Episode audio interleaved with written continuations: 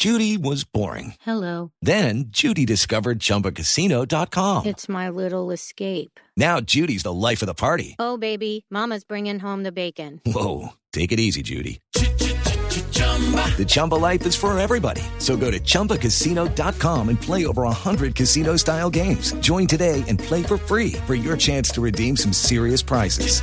chumba ChumbaCasino.com. No purchase necessary. Void where prohibited by law. 18 plus terms and conditions apply. See website for details.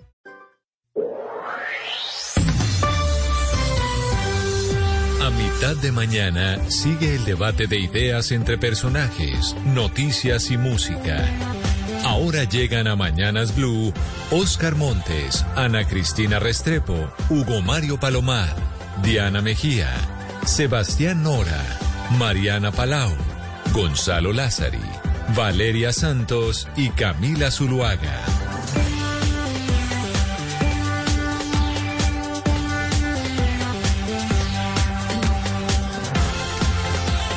10 de la mañana, 32 minutos. Seguimos conectados con ustedes aquí en Mañanas Blue, hoy martes 11 de enero ya, donde estamos eh, pues todos trabajando. Por lo menos empieza a activarse mucho más la ciudad. En Bogotá hace frío, Gonzalo. Le cuento que la ciudad está fría en estos momentos y el cielo está nublado y arrancamos eh, semana laboral con toda. Tenemos eh, muchas noticias de cosas que ocurrieron durante el puente festivo, pero yo creo que desde ya le podemos decir a los oyentes que se comuniquen con nosotros, que nos escriban al 301-764-4108.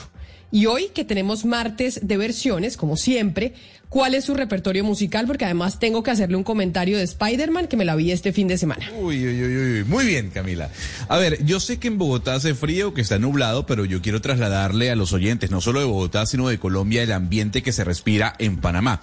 En Panamá eh, llegó el verano, el cielo está completamente despejado, ni una nube sobre el cielo panameño, una temperatura de 35 grados centígrados. Y para trasladar este calor panameño, yo quiero arrancar con una versión que hizo Shaggy en el año 1992 de un clásico de Mungo Jerry de 1970. Esto se llama In the Summertime.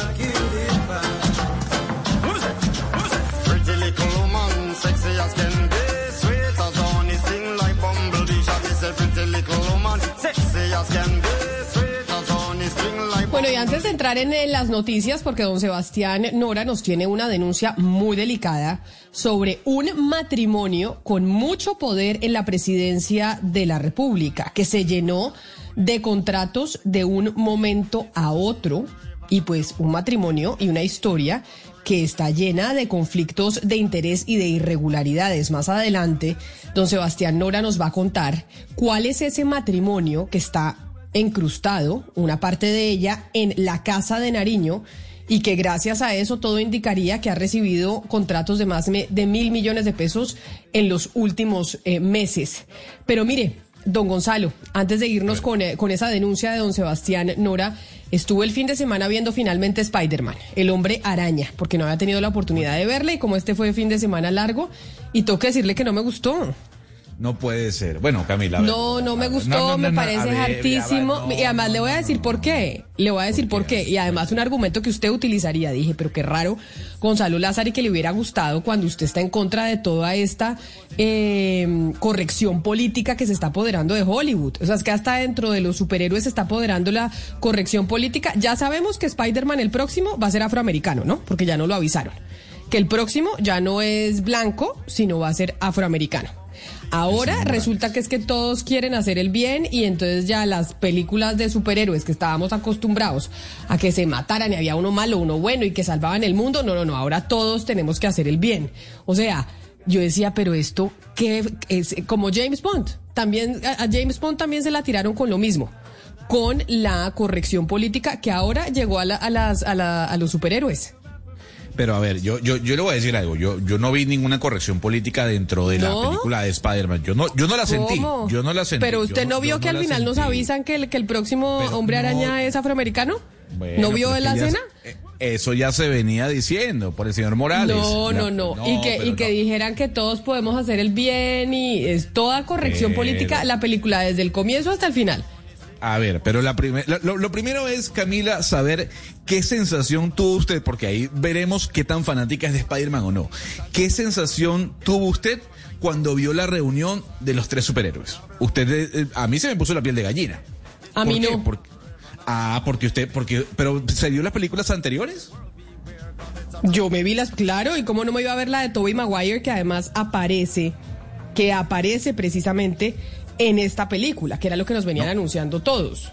Y Andrew Garfield también aparece, y aparece el Doctor Octopus de Tobey Maguire, y aparece el Duende Verde también. O sea, yo creo que este metaverso y esta idea que ha planteado Marvel junto con Sony es lo que ha llamado la atención de los fanáticos. Fíjese bien, vámonos a Rotten Tomatoes, que a usted le encanta mucho. 85% de aprobación, IMDB 5.5% o 5.5 puntos sobre 6. Yo lo que le voy a decir algo es que lo que hicieron a nivel de trama es lo que ha enganchado a la gente. El poder ver a los tres Spider-Mans, Andrew Garfield, Tobey Maguire y Tom Holland, en una misma película, uno dice, wow, y a mí sí se me erizó la piel cuando vi a los tres juntos. Yo sí dije, no Pero además puedo Gonzalo creerlo. Miles Morales, que ya es, ya es Spider-Man, ya, ya, ya- hay una película de un Spider-Man negro que fue súper exitosa, que es Miles Morales, y pues van a seguir sacando sagas, eh, tengo entendido yo, alrededor de este personaje. Pero lo que usted está diciendo, Camila, es que se tiraron las James Bond, se tiraron en Spider-Man, eso no es lo que dicen los ratings. A la gente no le importa eso que usted critica de la corrección política. Creo que se puede Ah, hacer no, corrección pero- política y siguen siendo retaquilleras. La última James Bond ha sido aclamada por la crítica como la mejor James Bond de la historia de la saga. No, pero Entonces, Valeria, yo no estamos sé llenos de pésimas, molesta, estamos pero al llen- resto de en la el, en el, no. en el cine estamos llenos de películas pésimas con una taquilla impresionante. No, eso es Pésimas. mentira. O sea, estamos no llenos las películas la que se ganan. película de James Bond es estupenda, es magnífica. Las películas que se ganan los Oscar política, son pero eso le importa a las usted, pero no a películas la que se ganan los Oscar son las menos taquilleras, o sea que taquilla con calidad de la película no, no, tienen relación así, directa. Camila. Por Eso no, no, lo digo le- porque como no, Valeria me pone el argumento de que son súper taquilleras, yo digo No, que sean pero, pero es taquilleras que no aclamadas que por la crítica como las mejores películas. De hecho, es que la, la última James Bond ni siquiera es por taquilla, sino por aclamada por la crítica como una de las mejores James Bond. Y lo No, último a mí me encantó, a mí me encantó. también. Entonces yo creo que el tema de la de la corrección política o eh, pues es un tema que, que está ya inmerso en todas las películas de Disney, lo estamos viendo en todos lados, para allá va el mundo y no creo que esté afectando la calidad de las películas. Bueno, a mí me parece que sí. Aladino ya no es Aladino, la- eh, James Bond ya no es eh, James Bond, las películas de superhéroes ya no son las películas de superhéroes como, como las veíamos. De hecho, Y esta Ladino es muchísimo mejor que la anterior, perdón, pero la última Ladino es de los mejor, es la mejor película. Es de las mejores Yo películas lo de que pasa Disney. es que sí, lo que- es, No, está vale, alrededor yo de ella, de Jasmine. no- Pero es buenísima la película de Aladino, es buenísima. Tampoco así. A mí me pareció así. buenísima, pero Habrá que ver, Aladino. Camila, por ejemplo. Bueno, habrá que ver, Camila, cómo le va a Batman, ¿no? Hay que recordar que la nueva película de Batman se estrena en marzo. Eh, y es una película que por el tráiler, por el avance, se ve bastante oscura, siguiendo la línea de Batman y de la trilogía de Nolan. Hay que ver si esa cinta eh, obvia lo que usted menciona, pero yo creo que el tema de Spider-Man, más allá de Mike Morales, que ya viene en la segunda cinta de, de este superhéroe afroamericano eh, vistiendo el, el traje de, de Spider-Man, fue rememorar lo que se vivió con Andrew Garfield en The Amazing Spider-Man y rememorar la trilogía de Tobey Maguire. Eso fue lo que enganchó a los, a los fanáticos y eso fue lo que nos gustó, a quienes amamos a Spider-Man.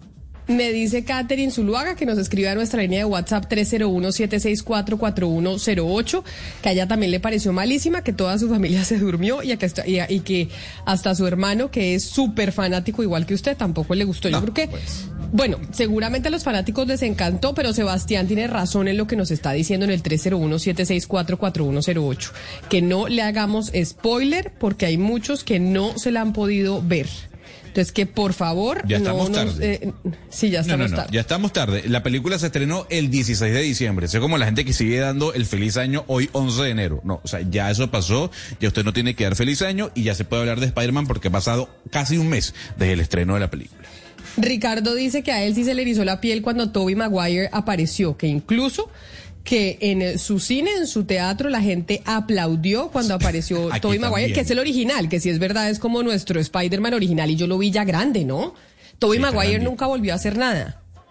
Pues eh, Tobey Maguire ha tenido muchos problemas. Primero con su actitud, Camila no es la persona más dada, según reportan los diarios especializados en el contenido de entretenimiento. No es la persona más dada ni con la prensa ni con sus colegas. Y sí, luego de Spider-Man lo hemos visto muy poco en películas, al menos taquilleras. Ahí quien básicamente tiene la tutela o la batuta de esta, de esta cinta es Tom Holland. Y Tobey Maguire, como usted bien decía, era para rememorar esa adolescencia que vivimos con la trilogía de sus películas.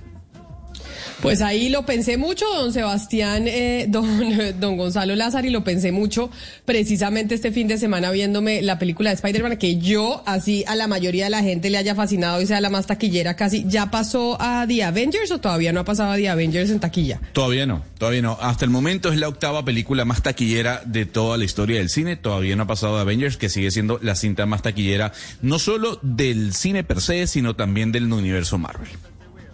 Óigame, pero ahora que la escucho, Valeria, quería preguntarle por el presidente de México, Andrés Manuel López Obrador, porque había dicho el presidente mexicano que de hecho tiene COVID nuevamente, ¿no? Volvió a dar eh, positivo para COVID por segunda vez. Había dicho el presidente mexicano que no iba a enviar a nadie a la posesión de su homólogo, el eh, señor Ortega, en Nicaragua, precisamente por todas las críticas que hay alrededor de esa elección que fue todo menos democrática, y resulta que sí iba a enviar a alguien. Sí envió a alguien, eh, Camila, porque pues la toma de posesión fue ayer. Entonces hubo una cantidad de contradicciones porque el canciller Ebrar, que es el que dicen que va a ser el próximo presidente de la República Mexicana una vez se acabe el, el, sexenio de Andrés Manuel López Obrador, el señor Marcelo Ebrar dijo que no, que ellos no iban a mandar a alguien y se había echado para atrás en una posible invitación, había, había recibido la invitación y lo criticaron y se echó para atrás y dijo no, no va nadie del gobierno mexicano. Y después Andrés Manuel López Obrador en la mañanera dijo que no, que sí, que ellos sí iban a mandar a alguien porque tenían que respetar la política de autodeterminación de los pueblos y que Nicaragua pues había tomado la decisión y que había que respetar la decisión de los nicaragüenses. Y mandó efectivamente, Camila, em, a un representante de la Cancillería mexicana que estuvo ayer en la toma de posición de Daniel Ortega. Camila, lo cierto es que pues muy pocos países en realidad terminaron mandando eh, representantes. Están entre los que mandaron representantes está pues Cuba, está eh, Rusia, Irán, Siria, Corea del Norte, China y Venezuela. Pero, por ejemplo, pues países de izquierda como Argentina, como Chile, como Bolivia, no mandaron a nadie porque entienden pues que esta falacia del presidente, que el presidente Andrés Manuel López Obrador llama la libre determinación de los pueblos, pues no se dio en Nicaragua entendiendo que toda la oposición fue encarcelada. Y así, Gonzalo, ¿cuántos presidentes asistieron a la posesión de Ortega ayer, como nos dice Valeria? Tres únicamente, el presidente Nicolás Maduro, el presidente Díaz Canel de Cuba y Juan Orlando Hernández de Honduras, que además va saliendo y que tiene una serie de señalamientos sobre él y su gobierno por ser un narco o por establecer un narcoestado en Honduras, eh, que por cierto no es de izquierda, es de derecha, pero únicamente los tres mandatarios invitados o que estuvieron en esa toma de posesión fueron Venezuela, Cuba y Honduras. Pero entonces lo que usted se quejaba del rechazo de, de, los países latinoamericanos, que por qué no había un rechazo más fuerte a la situación en Nicaragua y lo que estaba haciendo el señor Ortega con las elecciones, pues se vio ahora que sí hubo un rechazo generalizado frente a, la, frente a su posición, en donde el eh, continente, no hablamos de Estados Unidos porque sabemos que siempre ha habido un rechazo de los norteamericanos, pero que el continente sí rechaza la situación que se está viviendo en estos momentos en Nicaragua, donde ya incluso pues se, les, se le eh, categoriza como dictador. Pues sí, sin duda alguna. Y hay que recordar, Camila, que esta, esta toma de posesión viene precedida del rompimiento de las relaciones entre Nicaragua y Taiwán. China acaba de adentrarse de lleno en Nicaragua eh, luego de que el gobierno de Daniel Ortega, o el régimen por llamarlo así, eh, rompió con Taiwán. Hace tres semanas que China ya forma parte del status quo del gobierno de Daniel Ortega y lo que vimos es que los países de Centroamérica y la mayoría de países, exceptuando Venezuela en Sudamérica, le dijeron, no, nosotros no reconocemos estas, estas elecciones, este mandato, que según los Estados Unidos, primero no son legítimas las elecciones y según la Unión Europea, todo fue un fake. Pero mire, Camila, es que asistir a la posesión de Ortega es legitimar la dictadura. No, no es otra cosa. Que es lo que hizo Cuba y lo que hizo Venezuela. Eh, usted no puede asistir a una posesión de un presidente que es un dictador. Por más que López Obrador diga que es, es la autonomía de los pueblos, no es cierto. Todo el mundo presenció esas elecciones. Afortunadamente, hoy en día la comunidad internacional tiene claro que el señor Ortega es un dictador. Es un dictador.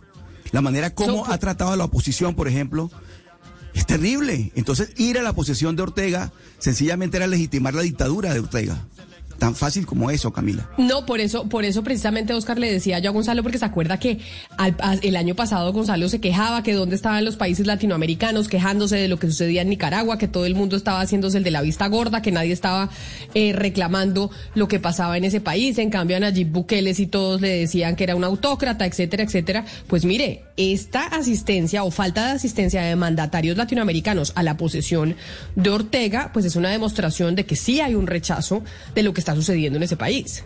¿Pero usted cree que a Daniel Ortega le importe? No le va a importar absolutamente nada. No, no, no a ver, si Costa Rica, Panamá, los países de Centroamérica o los países de Sudamérica lo reconocen o no, a Daniel Ortega no le va a importar absolutamente nada. Y Pero sabe que si es noticia, Gonzalo, sobre lo que dice Camila, que creo que vale la pena rescatar, es que a toda esta izquierda nueva latinoamericana, desde Chile, Perú con Pedro Castillo, bueno, Bolivia, Luis Arce, Argentina, dicen pues que todo es lo mismo, que es la misma dictadura de Nicolás Maduro, que es la misma dictadura de Ortega, que ellos son comunistas todos, dictadores, y acá estamos viendo que se están separando de esta clase de regímenes dictatoriales. Es decir, el señor Boric no mandó a nadie, la señora presidenta argentina tampoco, en Perú tampoco, Bolivia tampoco. Por eso es que el Andrés Manuel López Obrador fue tan criticado al asumir esa posición.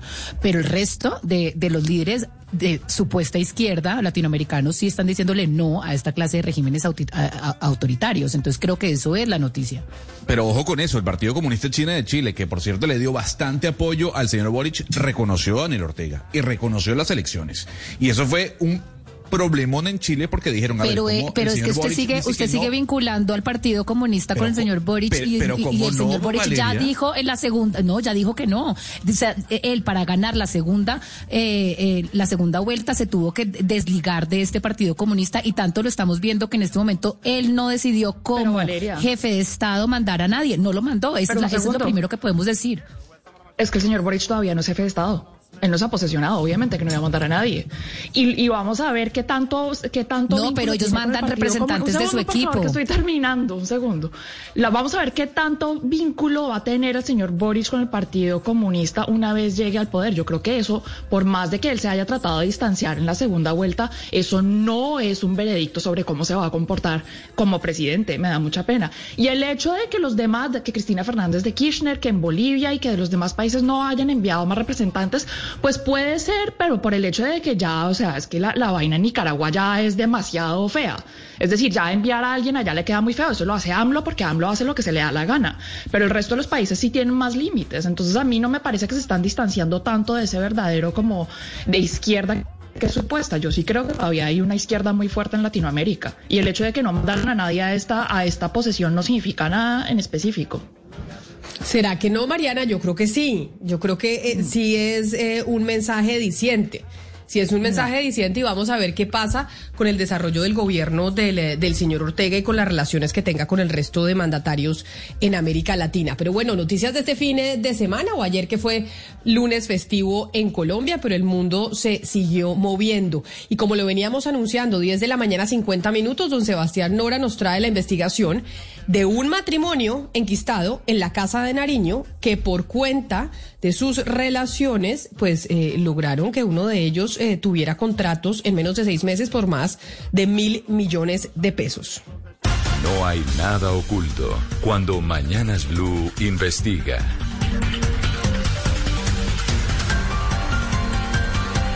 Entonces, Sebastián, ahora sí hablemos de cuál es ese matrimonio que está uno de ellos eh, trabajando con una de las mujeres más poderosas, si no la mujer más poderosa que tiene el gobierno del presidente Iván Duque, la doctora María Paula Correa, en la Casa de Nariño. ¿De quién estamos hablando? ¿Quién es este señor? ¿Y qué es lo que hace eh, su esposa para que en eh, menos de seis meses o un año hayan tenido eh, una sumatoria de más de 22 contratos. Ustedes ahorita, Camila, arrancaron el programa hablando de, películas y, y, esta parece una película. Es un, es un guion de intereses políticos, de contratos, de conflictos de interés. Eh, y para que usted y los oyentes me sigan, los, los protagonistas de esta historia son dos personas, son un matrimonio. Uno es Andrés Mauricio Mallorquín. El Camila es un abogado bogotano que inició su carrera siendo profesor, siendo contratista, también trabajó en UTL, en el Congreso y desde el 2019, él llega en octubre del 2019 a la presidencia de la República. Usted recordará que existía la Consejería para Asuntos Políticos, eh, que en algún momento Federico Hoyos fue el consejero. Esa consejería se suprime, pero igual este señor Andrés Mallorquín pues sigue en presidencia y él terminó siendo Camila, digámoslo así, los ojos y los oídos de María Paula Correa en el Congreso. Él es, eh, digamos, el enlace de, con la jefatura de gabinete en el Congreso, de estar pendiente qué se está votando, cómo los congresistas se están comportando, estar muy pendiente de las leyes que más le importan al Congreso. Eso es un trabajo de pura cocina política. Ese es el, primer prota protagonista de la historia. Él está casado, Camila, con una mujer economista, se llama Karen Lisset Baquiro. Ella es caqueteña. Ella se graduó en el 2017 de Economía. Y acá es cuando empieza la historia. Ella, antes de firmar su primer contrato, que lo firma tres meses después de que su esposo Andrés Baquiro, Andrés Mallorquín, perdón, llega a trabajar en presidencia, digamos que la única experiencia laboral que tenía la señora Baquiro era trabajó año y medio en el Banco de Bogotá como gerente de oficina. Usted sabe que las oficinas de, los bancos tienen una persona encargada de gerenciar esa oficina. Ella trabajaba ahí y el sueldo que devengaba, según el Banco de Bogotá, era de 3.600 millones. Después trabajó unos meses una consultoría, pero digamos que esa experiencia laboral yo no la contaría porque es una empresa de la que ella misma es fundadora y representante legal. Entonces, ¿qué ocurre? Tenemos a esta persona, Karen Baquiro, esposa de Andrés Mauricio Mallorquín, que su única experiencia laboral era, como le digo, año y medio en el Banco de Bogotá. Y meses después de que el asesor, eh, la mano derecha de María Paula Correa, llega a presidencia, pues eh, la señora Vaquiro se gana su primer contrato. Es un contrato con el DPS por 88 millones de pesos. Y desde ese momento hasta el día de hoy han transcurrido, Camila, eh, desde el último contrato que la señora Vaquiro tiene, han transcurrido 18 meses. Encontramos acá con el equipo de producción 24 contratos en total, eh, todos de licitación directa, de apoyo a la gestión. Digamos que dos de ellos es por régimen especial de contratación, pero eh, eh, esencialmente es eso, es contratos de prestación de servicios, licitación directa, apoyo a la gestión y todos los contratos suman 1.245 millones de pesos. Entonces los, los oyentes se preguntarán, bueno, ¿esto qué tiene de malo, de sospechoso? Pues acá hay varios cuestionamientos, hay varias cosas. Lo primero, Camila, es que, como acabo de decir el señor Mallorquín, pues su tarea esencial es ser asesor político, hablar con los congresistas, estar muy metido en los pasillos del Congreso. Y los contratos de la señora Vaquiro, de su esposa, muchísimos de ellos, dirían la mayoría, los objetos de su contrato es asesoría legislativa de los contratos y de las leyes que le interesan a las entidades. Estamos hablando de más de 16 entidades del Estado. Ahorita se las puedo decir todas, pero está el ICETEX, el Ministerio de Cultura, el Ministerio del Deporte, está la Alcaldía de Bogotá, está la Gobernación de Cundinamarca, está el DPS, está el DAPRE. Entonces acá, Camila, hay un claro conflicto de interés, lo primero que yo quiero remarcar, entre la señora Vaquiro tiene que eh, mirar el proceso legislativo, los proyectos de ley que le interesan a estas entidades por las cuales es contratada, y además tiene a su esposo que está, pues, eh, yo creo que la persona que más conoce el Congreso dentro del gobierno. Pero entonces, Sebastián, lo que usted nos está queriendo decir es que el señor Mallorquín, Andrés Mauricio Mallorquín, que trabaja con la doctora María Paula Correa en la Casa de Nariño, siendo el enlace entre el Congreso de la República y la Casa de Nariño para que haga vigilancia de esos proyectos legislativos que le interesan al gobierno nacional.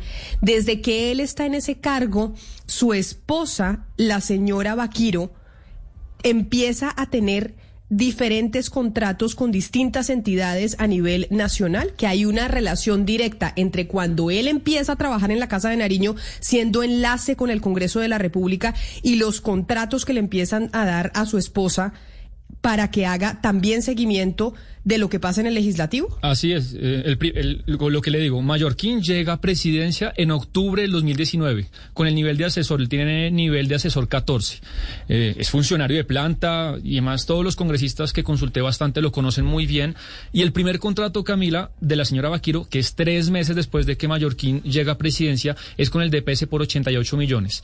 El último contrato es con la Aeronáutica Civil, firmado en noviembre del año pasado por 10 millones y entre la mitad de esos dos contratos hay 24, todos suman eh, 1.245 millones. Y aquel el primer tema que hay que remarcar es que la señora Vaquiro jamás reportó ese conflicto de interés. Cuando usted sabe que los contratistas tienen que reportar si hay conflicto de interés en las páginas que deben llenar, en las declaraciones, y eso jamás se reportó.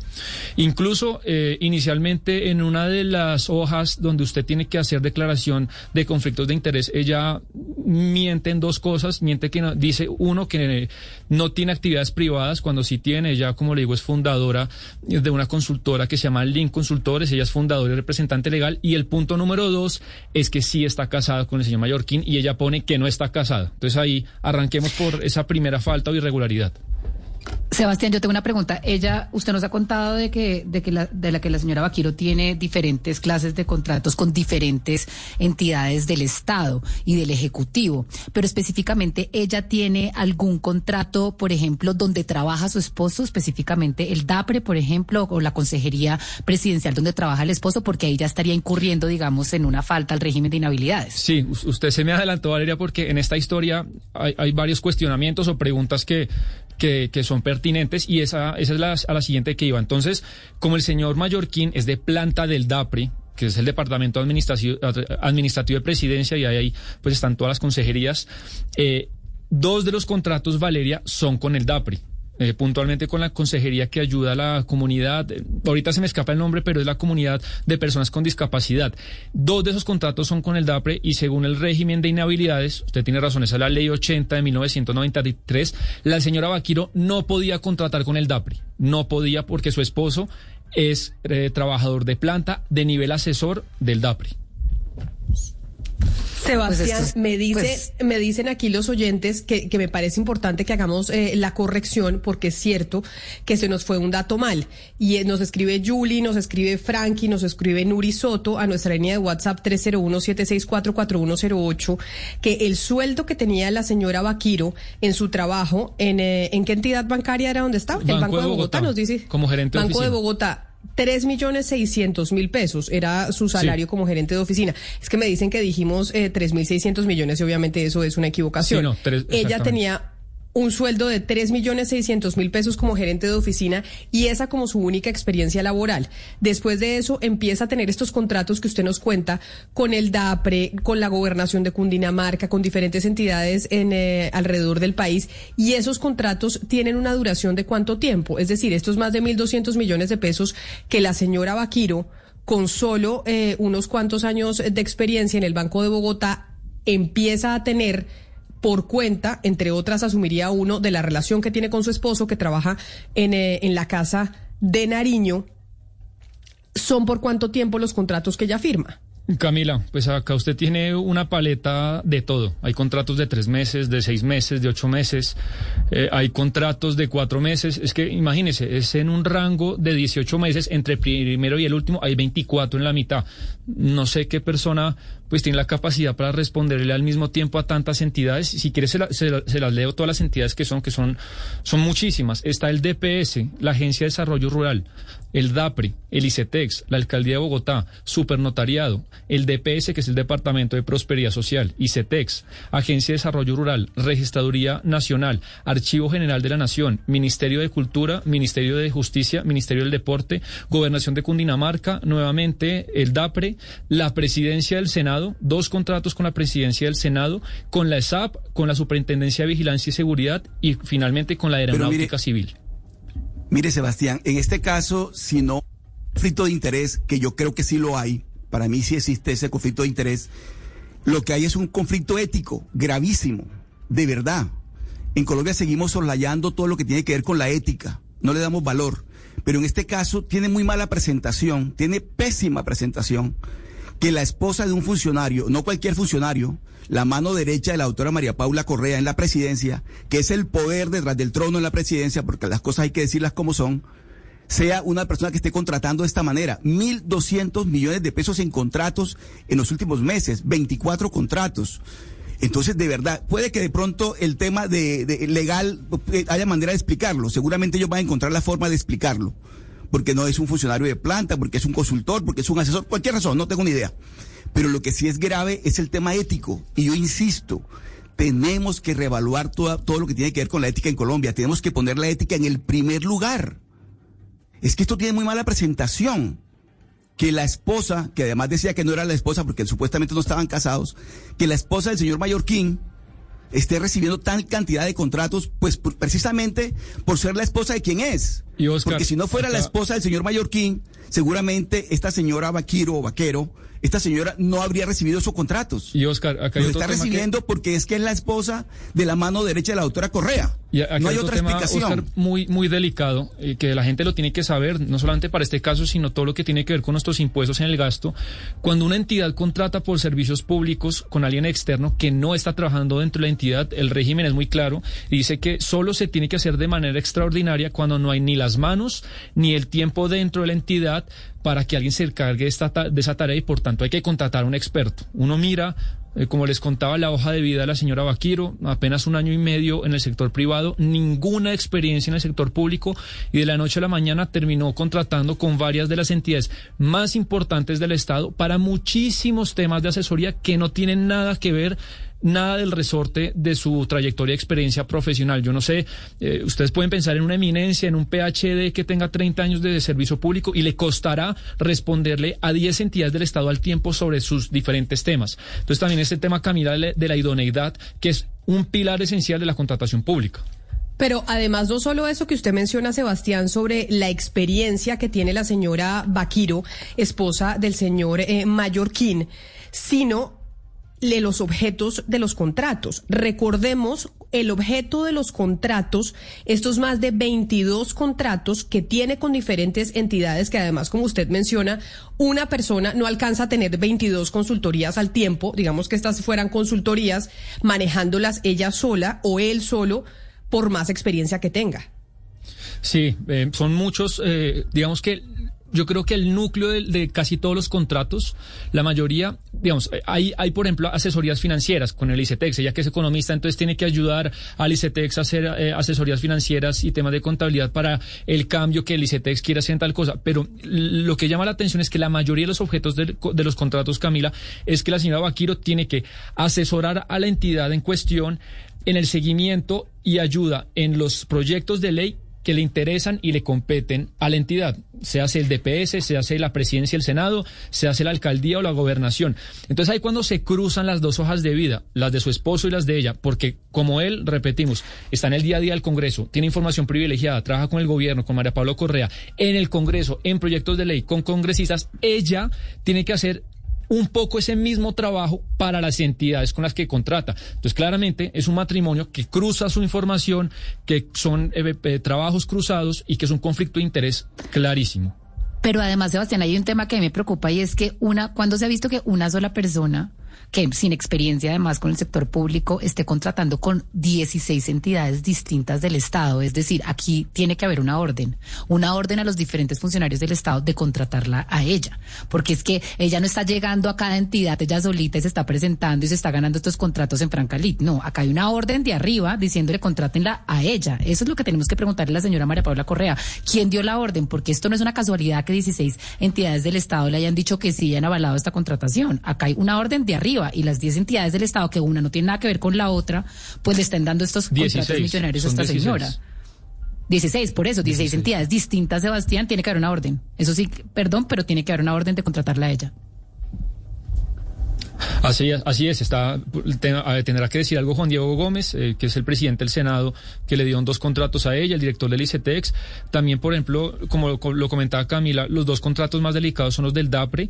Eh, uno de ellos lo avaló el señor Klopatowski cuando estaba al frente de esa consejería, que digamos que yo creo que son los contratos más delicados porque por el régimen de inhabilidad ella no podía contratar con el DAPRE mientras su esposo está en el DAPRE el DAPRE y esa consejería pues le firmó esos dos contratos eh, que bueno, ojalá tengamos respuesta a la Procuraduría que tendrá por decir de, de estos dos contratos que se ganó la señora. Sí, además, además Sebastián, eh, la señora Carlen Lisset eh, Vaquiro, ella aparece también en un directorio del Partido Conservador que corresponde al año 2020. Ella eh, aparece en un directorio que sacan, que es de, el formato de aprobación de contratación del Fondo Nacional Económico, la gerencia administrativa, aparecen los cargos y los, y los directorios y los números, y ella aparece ahí como asesora de la vicepresidencia. Hay que decir eh, eh, también que en este momento no es posible acceder a la información de ella en el portal eh, del CIGEP, en, la, en, el portal de la, de la función pública, no aparece, no, no, no es posible acceder a la información de ella en este momento. Eh, desde hace rato pues estoy tratando de, de ingresar y particularmente sí. el registro de ella no, no aparece. Y es, eh, es interesante de todos modos pues ver cómo acá eh, se vive en varios cargos, incluyendo este, eh, usted habla del conflicto de interés y el conflicto de interés está basado pues básicamente en el acceso a información privilegiada. Es decir, esta señora eh, mire, tiene un, no solamente tiene esa cantidad de contratos, sino que tiene un acceso por su relación sentimental, por su con su esposo, tiene acceso a información privilegiada. Un, un pequeño detalle, Ana Cristina, ya, Ana Cristina, Oscar, antes mire, de, lo que eh, estaba contando Ana Cristina, eh, que también lo tienen que saber los oyentes. Todos los contratistas y funcionarios públicos eh, en esa página de función pública tienen pues, un perfil para que los ciudadanos podamos tener acceso, saber quiénes son, con quién han trabajado. Usted se metía hace unos meses, Ana Cristina, al perfil de la señora Vaquiro y estaba el perfil. Yo diría incompleto con todo lo que ha contratado, pero estaba. Y usted se mete esta semana, como lo acaba de decir, y el perfil está bajado, no existe. Pero mire, Sebastián, Sebastián, en este caso la pregunta habría que hacérsela directamente a la doctora Correa. ¿Qué tanto conocimiento tenía la doctora Correa de los negocios, de los contratos que estaba recibiendo la esposa de su mano derecha? Yo, yo a pesar de que, de que, se, de que es eh, sospechoso, digamos, todo lo que ocurre, digamos, utilicemos ese término, me parece que es válido preguntarle a la doctora Correa, la jefe del señor Mallorquín, qué conocimiento tenía ella, qué tanto conocimiento tenía ella de estos 24 contratos por 1.200 millones de pesos que le adjudicaron a la esposa de su, de, su, de su hombre de confianza, de la persona con la que trabaja directamente con el Congreso de la República. Me parece que esa ha sido una respuesta, una pregunta válida y que ameritaría que la doctora Correa se pronunciara y aclarara exactamente si ella tenía conocimiento, sí o no, y qué pero, tanto conocimiento tenía de estos negocios. Pero Oscar, Me parece que es lo más no, pertinente totalmente... antes de comenzar a decir que los que la orden venía de arriba, que alguien dio, no, porque es que había que ver exactamente en este caso si efectivamente se trata de una orden directa o qué fue lo que pasó, porque también se podría no, prestar el caso, digo yo, de un abuso de confianza o de cualquier tipo de comportamiento igualmente irregular, igualmente ilegal. Usted tiene toda la razón, pero por eso yo le pregunto, Sebastián, a usted, ¿qué ha dicho Presidencia sobre esto? ¿Qué ha dicho María Paula Correa sobre este rollo tan inaceptable del cual usted nos está hablando?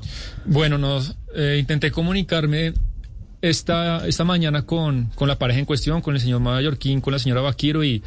No fue posible, el señor Mallorquín estaba en una reunión y se le envió un mensaje contándole eh, qué es lo que íbamos a hacer y bueno, no nos respondió. Después hablamos con, con el señor Hassan Nazar, que es el encargado de prensa y comunicación de, de, Palacio, y nos dice que la señora María Paula Correa no tiene ningún conocimiento de, de la señora Vaquiro, que nunca la ha conocido, que nunca la ha recomendado, y por ahora esa es la respuesta que hay de presidencia, Mariana.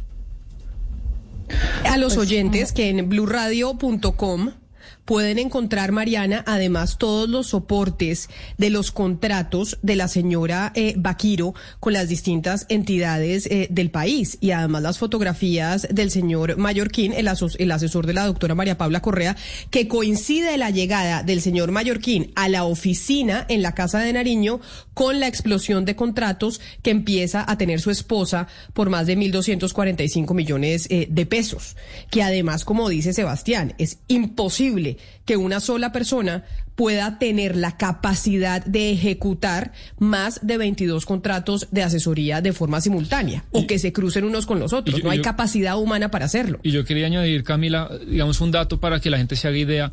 Eh, esta señora gana 3.6 millones al mes. No, 3 millones 600, sí, Sebastián. Sí, bueno. 3 millones 600, 600 porque... Mil, exacto, en, en, en, un mes. Y yo cogí pues todos los contratos y, y los promedié por mes entonces yo promedié el ingreso de la persona, de la señora Vaquiro por mes, y ella, apenas su esposo llega a presidencia, su salto de ingresos pasa de 3 millones 600 mil a 61 millones de pesos al mes. Esto es un salto de 18 veces su ingreso desde el momento en que su esposo pisa la presidencia de la República. Los contratos, Sebastián, se hacen a ella directamente como contratista, a Karen Lisset Baquiro Cuellar, y no a una empresa eh, que ella le formó con su, con su esposo. No, es el señor Mallorquín. Todos son los contratos como persona natural, con cédula, con eh, identificación y demás. Sí, contratación directa, prestación de servicios a nombre de Karen Lisset Vaquiro Cuellar. Pues sí, tiene que explicar eh, la presidencia de la República. Y yo creo que el doctor Hassan Nazar, asesor de comunicaciones, por por más de que diga que la doctora María Paula Correa no, pues no tiene conocimiento de esto, sí deben responder desde la presidencia de la República. Y es como uno de los señores que trabaja en la Casa de Nariño, que tiene la misión de hacer toda la vigilancia del proceso legislativo de los proyectos que le interesan al gobierno nacional en el Congreso de la República, desde que llegó a estar ocupando ese cargo, su esposa inmediatamente empieza a tener una explosión de contratos que suman más de 1.200 millones de pesos. No se puede estar lavando las manos entonces la Casa de Nariño diciendo que es que ellos no tienen ni idea. No hacen ellos, ellos vigilancia de los funcionarios que trabajan y de los conflictos de interés que puedan tener los funcionarios que trabajan dentro de la Casa de Nariño. Sí creo que es importante. Y además el doctor Hassan Nazar, que fue periodista y que además estuvo haciendo vigilancia en gobiernos anteriores, debería entender que hay que dar una respuesta y que no simplemente es lavarse las manos y decir que es que ellos no tienen ni idea, porque finalmente pues esa también es eh, la función que se hace desde los medios de comunicación. Sebastián, ¿algo más con eh, los contratos eh, de la señora Vaquiro? No, por último, quizá Camila, hacer un, resumen muy corto de los tres principales problemas que encontramos. Uno, el tema de conflictos de interés que ya lo explicamos. Dos, que la señora Baquiro nunca lo reportó. Tres, que en la declaración de bienes y rentas inhabilidades nunca dijo que estaba casada. Si bien lo pudo corregir después, pues el contratista, eh, la, entidad se vale esa información. Y cuatro, pues el tema eh, de la idoneidad. Ah, bueno, y por último, quinto, pues que por el régimen de contratación ella no podía firmar con el DAPRE mientras su esposo está en el DAPRE. Sería esos cinco preguntas o cuestionamientos de esta historia con la que Camila arrancamos la semana. La historia con la que arrancamos la semana, sí señora, una funcionaria o no, una eh, contratista externa que es esposa del eh, hombre, uno de los hombres más cercanos a la doctora María Paula Correa, pasó de trabajar en una oficina bancaria con un sueldo de tres millones seiscientos mil pesos al mes a tener contratos con el Estado que suman aproximadamente más de 60 millones de pesos mensuales, sumados todos por más de mil doscientos millones de pesos. Esto se debe a la relación que tiene directamente con eh, su esposo que trabaja en la casa de Nariño. Acá hay un tráfico de influencias en donde los contratos se están adjudicando directamente por cuenta de esta relación y de la información privilegiada que tiene el señor Mallorquín por trabajar en la casa de Nariño al lado de la doctora María Paula Correa. Eso es importante que lo responda el gobierno nacional. Son las 11 eh, de la mañana, 14 minutos. Como les digo, en la página de blurradio.com está todo el resumen de esta investigación, los contratos y los soportes de esto que nos acaba de decir el señor eh, Sebastián Nora, para que si ustedes quieren entrar a revisar y mirar de lo que estamos hablando, ahí encuentran todos los detalles. Hacemos una primera pausa aquí en Mañanas Blue y ya regresamos. Colombia está al aire. Colombia, este cuento es tuyo. De nosotros depende que los niños, niñas y jóvenes de nuestro país permanezcan en el colegio y sigan estudiando para desarrollar sus talentos, transformar su presente y construir su futuro. Apóyalos y matricúlalos ya. Entra a estecuentoestudio.com. Un mensaje de Shakira, Fundación Santo Domingo, Fundación Pies Descalzos y Ministerio de Educación. Apoya Blue Radio. Justo cuando el amor de Tatiana y Oscar iba sobre ruedas, llegarán nuevos problemas que intentarán cambiar el rumbo de la relación. Vecinos, un amor a la carrera. Lunes a viernes 6 de la tarde después del CAI por Caracol Televisión. Tú nos ves, Caracol TV. Colombia está al aire.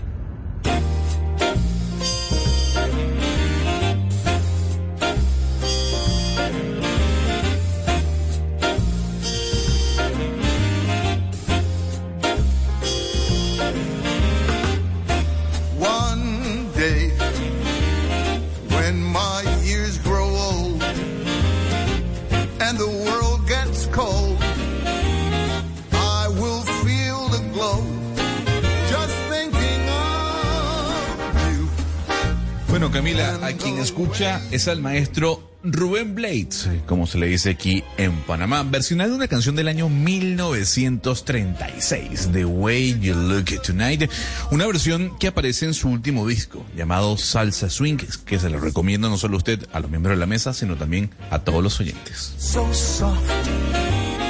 There is nothing for me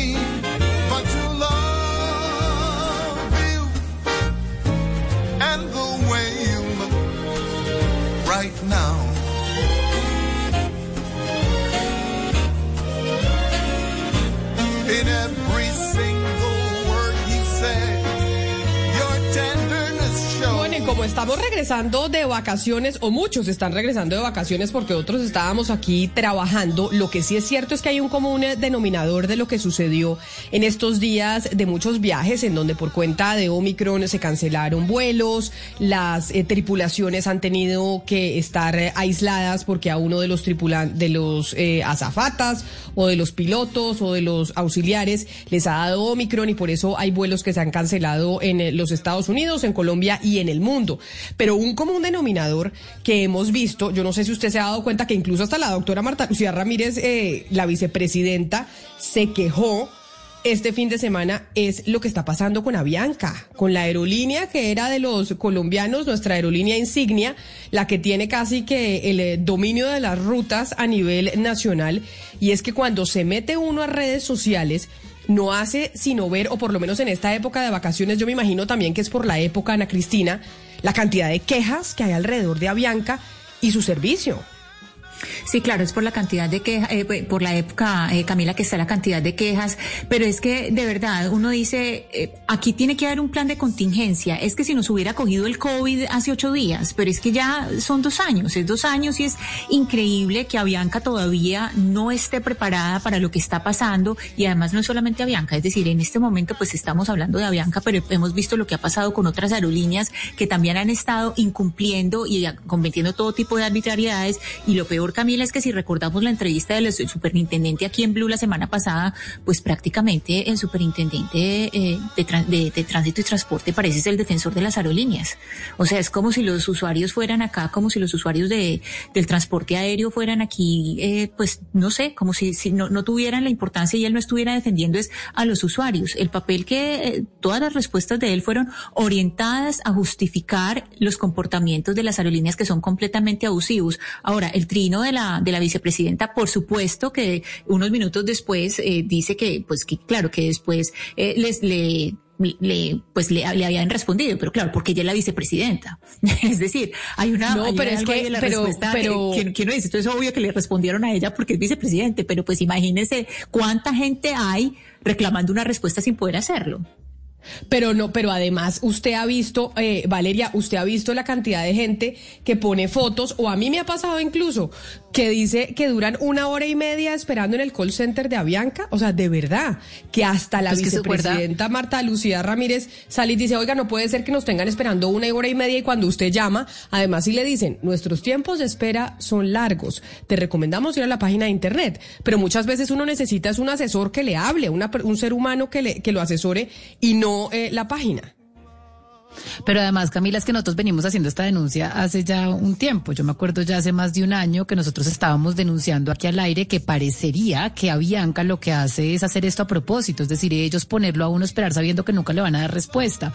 Porque es que no es normal que una persona se demore una hora y media, dos horas, tres horas, y ya justo cuando usted le van a contestar, se le cuelga la llamada.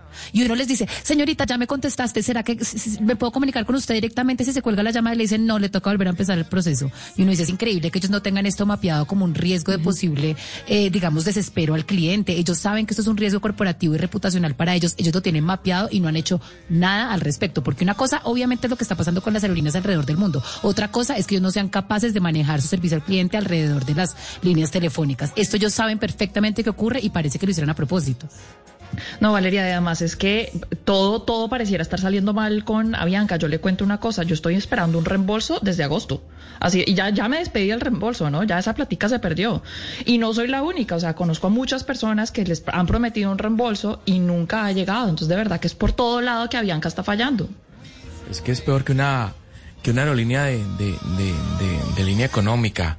Mariana, lo de Avianca realmente es catastrófico, sobre todo para quienes pues siempre confiamos en esa aerolínea cuando era principalmente eh, colombiana. Bueno, ahora ya no lo es, pero no solamente es el call center, no solamente son los vuelos que se cancelan sin previo aviso, no solamente es la mala atención, sino pues el calambre en la en las piernas de los pasajeros. Es que la distancia entre silla y silla, Camila, Sí, es realmente es, imposible viajar en esas condiciones. Bueno, yo que soy chiquitica, no, no me importa porque yo No. quepo en todos lados, Hugo Mario, pero usted que es grandote, sí entiendo que para usted es incomodísimo viajar en esas sillas. Pero sabe, no solo ese espacio, ayer estaba, ayer o antes de ayer estaba en el aeropuerto eh, llevando a mi mamá y veía cómo además están eh, midiéndole las maletas, ¿no? Eso como, como aerolínea de bajo costo. Entonces, si no, y la gente trata de meter la maleta en donde se la miden, a ver si la puede llevar en, eh, en la cabina y no, y, es que es chiquitico. Y uno dice, y lo que dice mucha gente es, oiga, perfecto que sean aerolínea de bajo costo si en eso se quisieron convertir, pero entonces cobren eh, los precios de bajo costo y no cobren tiquetes a lo que los cobraban antes que son carísimos. Sí, Camila, hay algo importante también y que esto pues lo he hablado con personas de aerolíneas y dice, mire, uno ve mucho las quejas en redes sociales o en medios de comunicación cuando abrimos micrófonos para, para usuarios y dice, pero por favor el canal para que llegue a la aerolínea y para que se pueda hacer algo es hacer primero la queja formal, es decir, una queja oficial en la aerolínea y después una queja en la superintendencia, es decir, hacer la denuncia formal, ir a los canales formales y ya después sí en redes sociales, porque esto de las redes sociales, eso es palabras al viento, o sea, eso es un riesgo reputacional que por lo que estamos viendo no les importa, porque son miles de quejas, aún más en, época de vacaciones y está visto que no les importa porque se llenan las redes, pero ellos atienden es a las quejas que quedan formal o, pues o se supone que tienen una prioridad es a las quejas que les llega formalmente, primero a la aerolínea después a la superintendencia.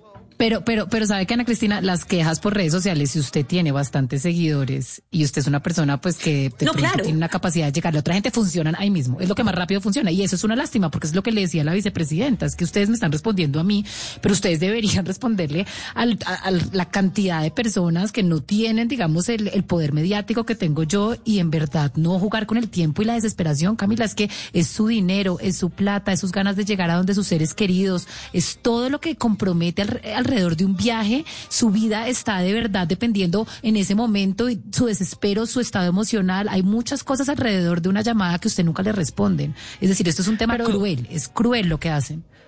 No, totalmente Valeria de acuerdo, pero también sabe que Ana Cristina tiene razón eh, en que se pueden dar el lujo de tener una reputación, una pésima reputación. ¿Y por qué es eso? Pues porque tienen un monopolio de los cielos en Colombia y ellos pues tienen prácticamente garantizado un gran porcentaje del mercado en Colombia, lo que significa que pues nos sacan a nosotros, nos ordeñan a nosotros, los pasajeros, y, y nos prestan un pésimo servicio que por cierto no vale lo que estamos probablemente pagando en los pasajes. Si no tuviéramos ese monopolio, si no protegiera el Estado colombiano a Bianca como la protege, no tendríamos este problema y un daño reputacional sí le haría, eh, sí le costaría plata al, a Bianca. No solamente eso, sino que los colombianos podríamos tener acceso a mejores opciones si tan solo dejáramos entrar a aerolíneas que le puedan competir de, de buena manera a Bianca. Pero imagínese, Mariana, si hasta la vicepresidenta de la República, Marta Lucía Ramírez, tuvo tal desesperación que, que lo puso en redes sociales, la desesperación es tal que ella dijo, no tengo nada más que hacer que trinar sobre este tema.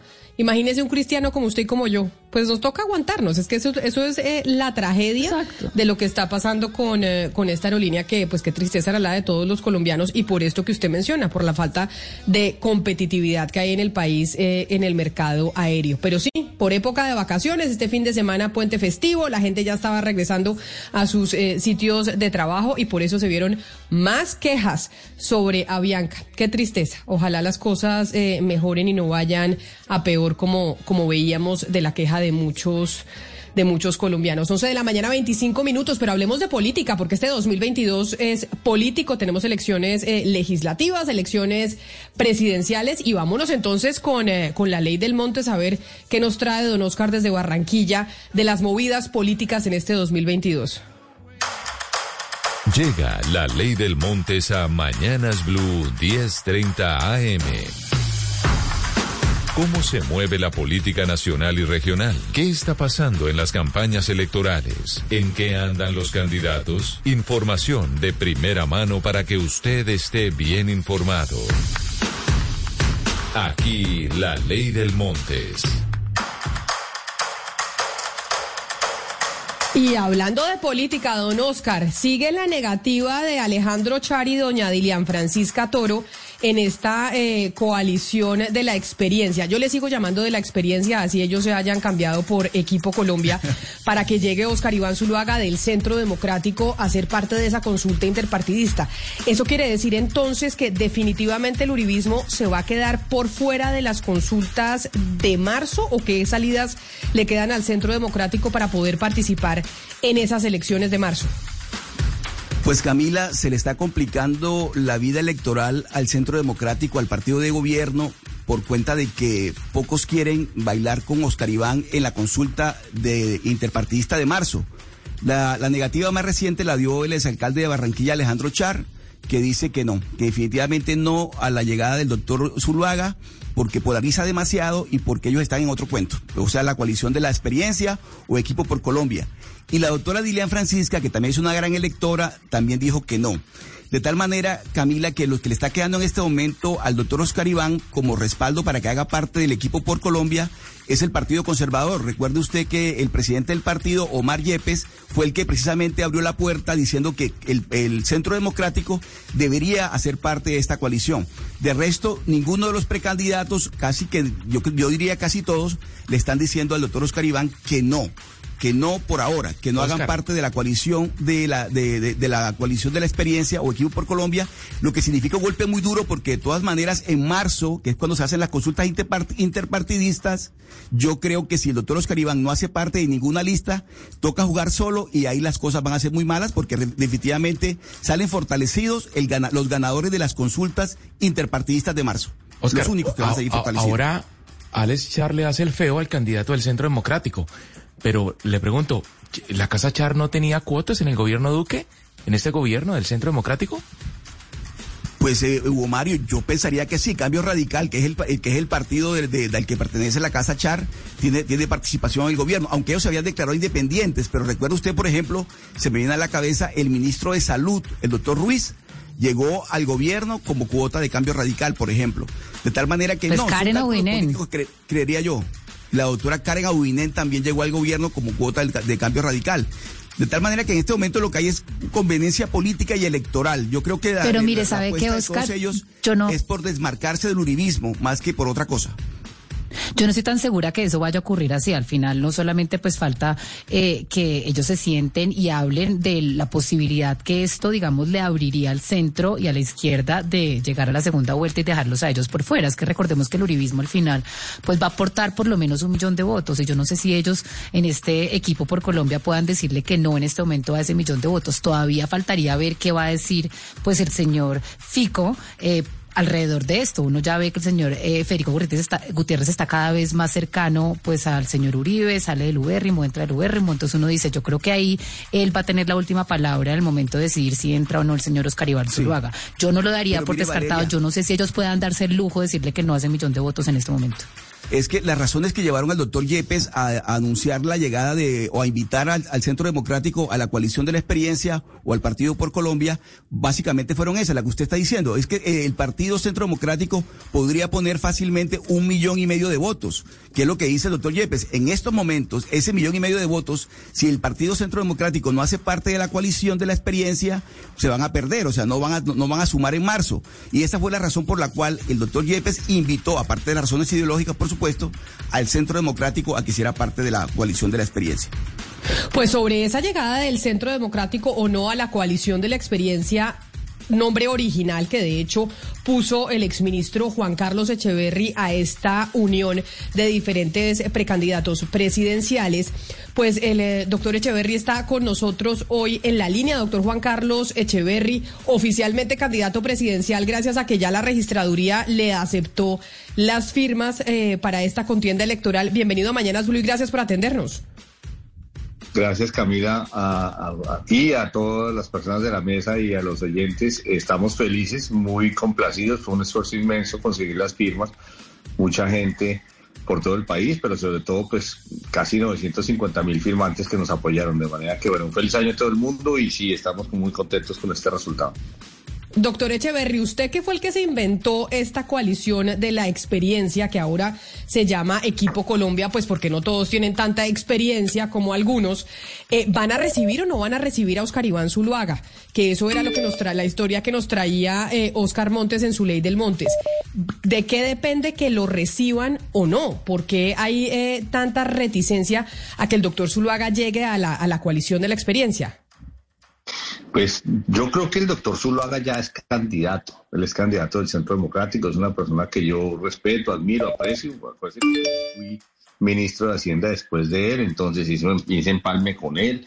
He hablado con él varias veces. Él me instó a que me metiera en esta carrera presidencial. De manera que tengo una buena relación con él. Pero nosotros tenemos que decidir quién es nuestro candidato. El Centro Democrático ya decidió quién es su candidato. Entonces, pues entre Dilian, Enrique, Alex, eh, Federico, David y yo debemos decidir quién de nosotros nos debe representar. Nosotros nos basamos, como yo traté de expresar en, en el, nombre de Coalición de la Experiencia, somos gente que ha estado en el gobierno, ha dado resultados, sabemos manejar lo público, podemos dar una visión de confianza. Entonces, déjenos escoger nuestro candidato y luego competimos con el doctor Oscar. Pero entonces, doctor Echeverri, eso quiere decir que eh, si usted se reúne pues con el doctor Gutiérrez, con el doctor Peñalosa, con el doctor Char, con la doctora Eila Francisca, su voto va a ser para que no entre el doctor Zuluaga tampoco a la, al equipo por Colombia en esta primera, pues digamos, eh, primaria? Yo creo que nosotros debemos definir quién es nuestro candidato dentro de esta coalición, una coalición que, que lo que está es posicionándose en una, en una, en una propuesta de experiencia, de saber manejar lo público, de gente que no es ideológica, que no estamos en los extremos, que no estamos en personalismo, en que si el expresidente A o el expresidente B me gusta más, en que fulanito escogió a fulanito. No, aquí lo que queremos es que los colombianos escojan el 13 de marzo quién de nosotros nos debe representar en la, en la coalición de experiencia, el equipo por Colombia, y ahí competiremos con los, los Caribán y con las otras coaliciones. Ah, pero entonces ya su respuesta es clarísima, doctor Echeverry. Su voto es igual que el que, del de, que, que el que tienen Dilian Francisca Toro y el, y el doctor Alex Char, que usted no quiere al Centro Democrático en esa consulta interpartidista de marzo. Es decir, usted no quiere que aparezca el nombre de Oscar Iván Zuluaga en ese mismo tarjetón en el que está usted, en el que está eh, Federico Gutiérrez, en el que está Enrique Peñalosa, no sabemos si Dilian Francisca Toro va a estar o no, y en el que va a estar Alex Char. Usted ahí no quiere el nombre de Oscar Iván Zuluaga, quiere que después en primera vuelta se encuentre encuentren con el Centro Democrático? Pues yo lo dije por allá en diciembre, a mediados de diciembre, antes de que nos fuéramos pues de, de receso, de vacaciones. Y fíjese una cosa, a mí los petristas me tachan de izquierda uribista y los uribistas a raíz de eso me dijeron que era que yo, yo era santista.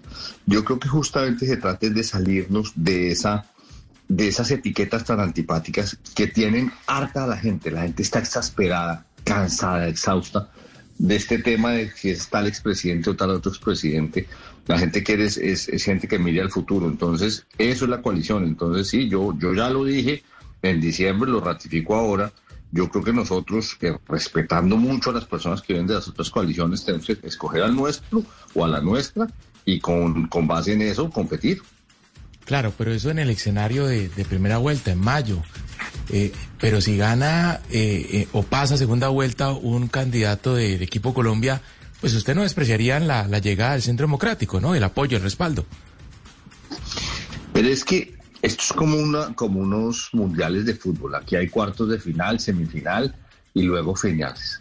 Yo creo que la gente está dando por sentado, por ejemplo, que Petro pasa a la segunda vuelta. Esto a mí no se me hace tan garantizado. El mismo Petro está buscando a Alejandro Gaviria, está buscando a, al doctor, eh, eh, al doctor, ¿cómo se llama? El exalcalde de Bucaramanga, Rodolfo. Eh, pues por algo será. Petro siente que de pronto a él saca tres o cuatro millones de votos muy buenos, muy honrosos, pero de pronto las otras coaliciones sacan más que él y de pronto no pasa la segunda vuelta. Yo creo que la coalición nuestra es muy sólida, de una representación regional súper fuerte de la costa caribe, de Antioquia, del Valle del Cauca, del centro del país. Y, y que en la medida en que avance el debate de aquí a marzo y después hasta mayo, podemos tener un, una muy buena opción. Yo creo que el presidente de la República va a salir de nuestra coalición. Entonces, entonces en ese sentido, pues, pues vamos a competir.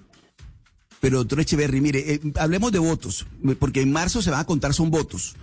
Y, y, el millón y medio de votos que aportaría el Centro Democrático no le caería mal a la coalición. Es decir, si en marzo la coalición más votada es la de Petro, la, la pacto histórico, o la más votada es la del Centro de, la Esperanza, la del doctor Fajardo y compañía, y, y, ustedes ocupan un tercer lugar con muy baja votación, eso para mayo es muy mal, es un mal, muy, mal indicador. Entonces, ¿no están ustedes en este momento, eh, por lo que usted nos está contando, despreciando un millón y medio de votos que le, que le sumarían a la coalición de la experiencia del equipo por Colombia a la hora de sumar votos en marzo con las otras coaliciones? ¿De pronto ganarle a las demás coaliciones? Déjame hacerte una contrapregunta. Eh, todos los colombianos van a poder votar el 13 de marzo por quien quiera. Eh, la gente eh, va a poder eh, incluso inclinarse por nuestra, por nuestra coalición, así sea gente que en este momento sea el partido A, B o C. Entonces, no necesariamente el escenario que tú pintas es, es excluyente, ¿no es cierto? O sea, cualquier colombiano, tú, eh, alguien en, en, en, Nariño o alguien en Villavicencio que tiene, ha tenido hasta ahora una posición A, B o C en política puede decir, a mí de las coaliciones la que más me gusta es esta, el equipo por Colombia, y de esa coalición el que más me gusta es Echeverry, y esa persona puede que en las elecciones pasadas votó por fulanito, sutanito, pero esa libertad hace que, que, que no se dé el escenario necesariamente que tú pones, sino que todo el mundo puede votar. Doctor Echeverry, yo le quisiera preguntar es pues precisamente sobre lo que le dicen a usted las firmas que fueron aprobadas. Es decir, usted de ahí puede eh, obtener una serie de información como eh, de dónde proceden, dónde está usted más fuerte y dónde no. Con base en la información que ustedes obtuvieron eh, de esta aprobación de las firmas, de, las firmas que recogieron, ¿cuál es el camino a seguir en las regiones? ¿Cómo van a trabajar de aquí a la consulta? ¿Usted particularmente qué va a hacer? Mira, lo que a mí más me impactó es el, el, desánimo, el descreimiento, la desconfianza que tiene la gente hoy por la política. La gente no quiere oír hablar de políticos, ni de, sobre todo de partidos políticos, de ninguno, ni el de Petro, ni el de Uribe, ni el de Santos, ni de los liberales, ni de los conservadores. La gente, cuando uno decía, uno que yo voy por firmas, decían, sí, sí, sí, entonces sí lo vimos, porque no queríamos hablar eh, de oír hablar de, de, políticos. Entonces, yo creo que ese es un, esa es una situación que además no solo de Colombia, la gente está muy abierta, pero además muy brava y muy exasperada. Eh, la gente está dispuesta a oír, dice yo quiero alguien nuevo, yo quiero algo nuevo. Esa es una frase que se repite mucho, ¿no es cierto? Eh, pero también, pues obviamente eso genera una gran duda porque la gente puede, puede pues confundirse y orientarse y alguien que diga, como, como dice algunos candidatos, eh, corrupción, corrupción, corrupción. Sí, la corrupción hay que acabarla, a cero pero, pero hay que dar sí. respuestas sensatas, profundas a los problemas. Entonces, yo siento eso. La gente está abierta, pero hay que darles un mensaje claro y tranquilizador. Doctor Echeverry, eh, eh, este fin de semana el expresidente Juan Manuel Santos le dio una entrevista a Yavid Amat y él en un, ante un escenario probable de Petro versus el candidato de la coalición de la esperanza, eh, él dice, dice el doctor Santos, que en ese escenario gana el candidato de la coalición de la esperanza, que no tiene dudas de que, se va, de que ganaría el candidato de la coalición de la esperanza o centro esperanza, pero que en una, un enfrentamiento entre el doctor Petro y el candidato uribista, perdería el, el candidato eh, uribista. ¿Qué pasaría en el escenario Petro versus el candidato coalición de la experiencia? ¿Cómo Yo lo no tengo duda que nosotros ganaríamos. Yo no tengo duda que nosotros ganaríamos, que el candidato nuestro ganaría. Eh, y, y, si es también eh, eh, incluso un, un, candidato de la coalición de, de la esperanza o, o, el, o Rodolfo Hernández o doctor Echeverry, perdóneme. El candidato suyo sumado con el uribismo es decir el candidato de la coalición de la experiencia más el candidato uribista ahí ganarían o tampoco en ese Pero escenario es que ustedes ya, permitirían ahí, fíjate que la llegada ahí ya esa suma perdóname, ahí ya esa suma no es exclusivamente la gente que iría, la gente quería ser a todos los colombianos, eh, independientemente de posición política o, o, tradición política, todos los colombianos, no solo los de, no solo los de dos tradiciones. Entonces ahí yo creo que la coalición de la experiencia o el equipo por Colombia ganaría claramente. Pero doctor Echeverry, yo quiero preguntarle sobre estas reglas internas en el equipo por Colombia, porque uno los ve a ustedes saliendo a dar la cara, a dar entrevistas, a dar debates, a explicarle a la ciudadanía cuáles son sus propuestas y uno ve pues al señor Char simplemente decidir no dar la cara, simplemente él hoy salió por primera vez en una entrevista en el tiempo con Marisabel Rueda y cuando la doctora Rueda le preguntó, ¿y usted por qué no va a los debates ni nada? Él dice, no, porque yo soy de acciones y no de andar contando por ahí las cosas que voy a hacer. ¿Ustedes le van a permitir esto al señor Alejandro Char, que él llegue a competir con ustedes sin tener que explicarle a la ciudadanía cuáles son sus propuestas? Pues lo que pasa es que esta coalición tiene una cosa que a mí me ha gustado mucho y es un colegaje, una cosa fresca, tranquila, chévere. Eh, cada cual, cada uno de nosotros quiere ganarle a los otros. O sea, yo, digamos, Alex quiere ganarnos, Enrique igual, eh, Federico igual, yo quiero ganarles a los otros. Y cada uno tiene una estrategia, cada uno tiene un, un, eh, equipo, tiene un, ritmo de campaña, etcétera. De manera que yo sí creo que cada uno está en libertad de, dar sus propias sus propias opiniones, etcétera. Este es un proceso abierto. Esto de las de las coaliciones es muy interesante porque son una especie de primarias o son unas primarias multipartidistas. Aquí no somos todos de un solo partido, justamente somos gente que venimos de, de experiencia en el gobierno, entonces cada cual tiene, hay que darle a cada cual la libertad de que desarrolle su propia estrategia, que, que no es inevitable. Creo que eso además es positivo. Oiga, doctor Echeverry, ¿el, ¿el, equipo Colombia qué listas al Congreso va a impulsar? ¿O cuáles listas va a apoyar? No, pues acuérdese que nosotros tenemos aquí varios partidos. Aquí está el Partido Conservador, está la U, está Cambio Radical. Es probable que, que, que, se acerquen algunos movimientos cristianos, etcétera. Entonces, pues esto está abierto. O sea, en términos de partidos, pues cada, cada perdón, de listas, cada partido promoverá sus propias listas. No, no hay una lista unificada.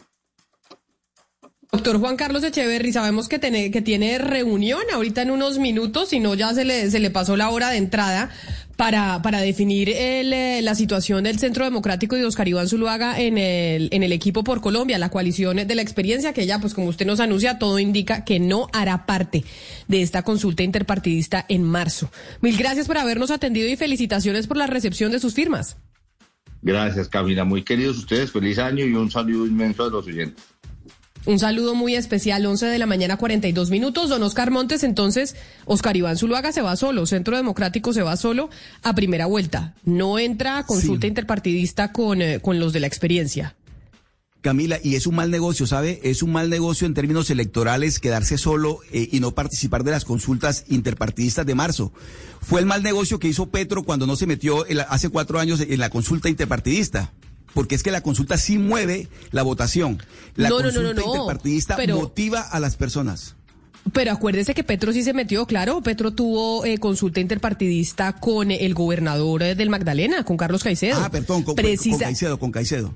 Claro, precisamente por la importancia de la consulta. Lo que pasa es que pasa lo mismo que con la consulta de este año de la, de la Colombia Humana, que será una ratificación de una candidatura más que realmente una consulta interpartidista. El contra, el Fue solo, el error el que cometió Humberto de la Calle. Ese fue el error que le hizo cometer César error- Gaviria.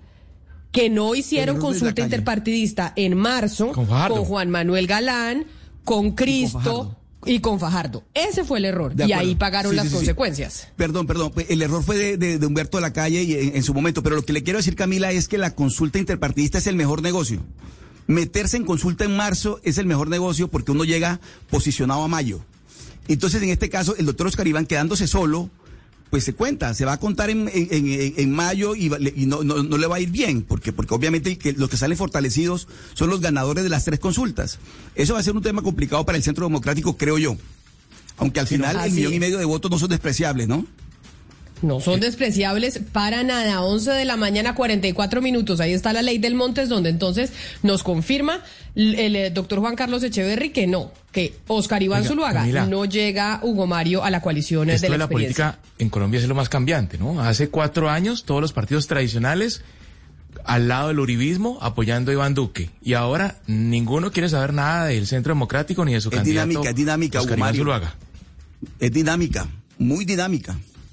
Es dinámica y pues obedece también a la popularidad de los gobiernos de turno. 11 de la mañana, 45 minutos. Lo que se habla y se escucha en las esferas de la política colombiana. Esto fue La Ley del Montes. Mañanas Blue.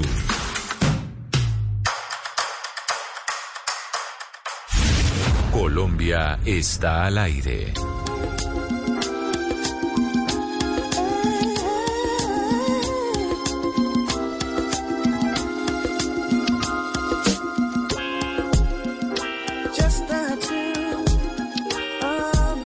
Lucky Land Casino asking people what's the weirdest place you've gotten lucky? Lucky? In line at the deli, I guess? Aha, in my dentist's office.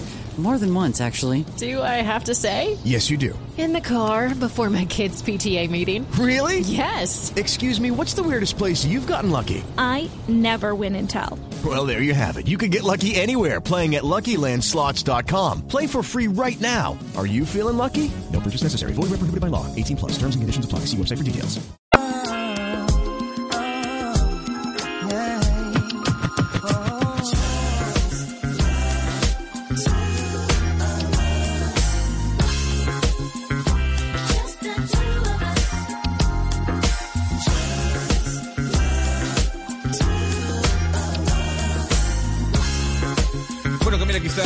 Smith versionando un clásico de Bill Withers, eh, Just the Two of Us, eh, que básicamente es un clásico, sin duda alguna, dentro del soul y del R&B. In my mind. Would I be man enough against wrong? Choose right and be standing up. From the hospital that first night, took an hour just to get the car seat in right. People driving off fast got me kinda upset. Got you home safe, placed you in your bassinet. That night, I don't think one wink I slept as I slipped out my bed to your crib. I crept, touched your head gently, felt my heart melt cause I knew I loved you more than life itself. Into my knees, and I begged the Lord. Mire, Gonzalo, hablemos de sus famosos estudios, porque hay uno que me tiene preocupada y es uno que predice que en el mundo los casos de demencia se van a triplicar para el 2050, que es lo que va a pasar con nosotros los seres humanos, que vamos a estar sufriendo más eh, de demencia que antes. Bueno, a ver, Camila, yo le voy a decir lo siguiente, le hago una pregunta. ¿Usted ha conocido gente en la pandemia que le ha demostrado, que le ha comunicado a usted que ha tenido problemas eh, mentales? ¿Que la salud mental eh, se ha visto afectada? Pero venga, yo le hago una pregunta. Hagamos primero la definición de demencia. Porque no necesariamente, por ejemplo, la demencia tiene que ver, eh, es exactamente igual eh, que el Alzheimer, ¿no? Porque la demencia es, eh, por eso le digo que me ayude con la definición, porque tiene que ver con una pérdida de memoria cuando uno ya pues va avanzando en edad por lo general, ¿o no? Sí, de- digamos que pérdida de memoria, eh, pérdida del pensamiento, claridad en el pensamiento, en las habilidades eh, de- del cuerpo, habilidades sociales, eh, del habla.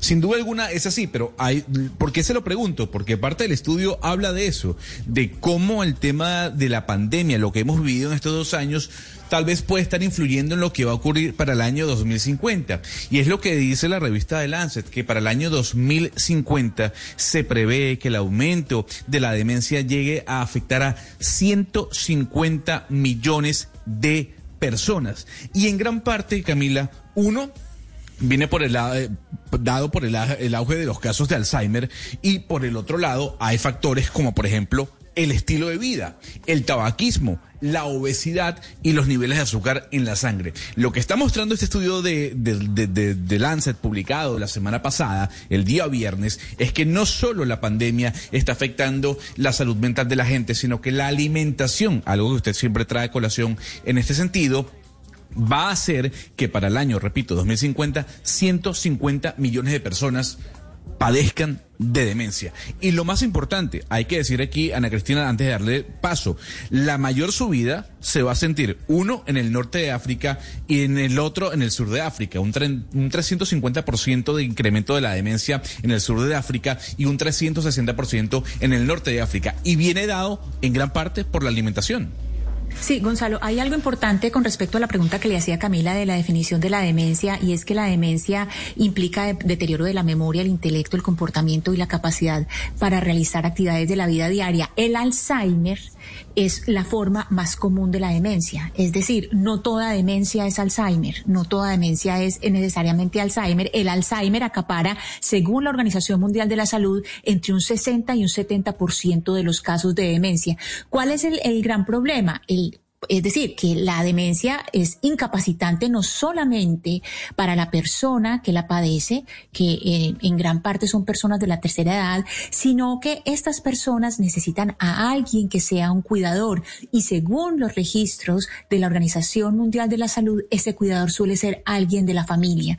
Entonces, generalmente cuando hay una persona con demencia, estamos hablando de que hay alguien más de la familia que se debe retirar del mundo la- laboral y que se debe retirar de otras actividades de su vida diaria para estar cuidando a esa, a esa, a esa persona, porque es una persona que requiere eh, pues cuidado total. Entonces no se puede tener una vida productiva y estar cuidando a alguien con demencia.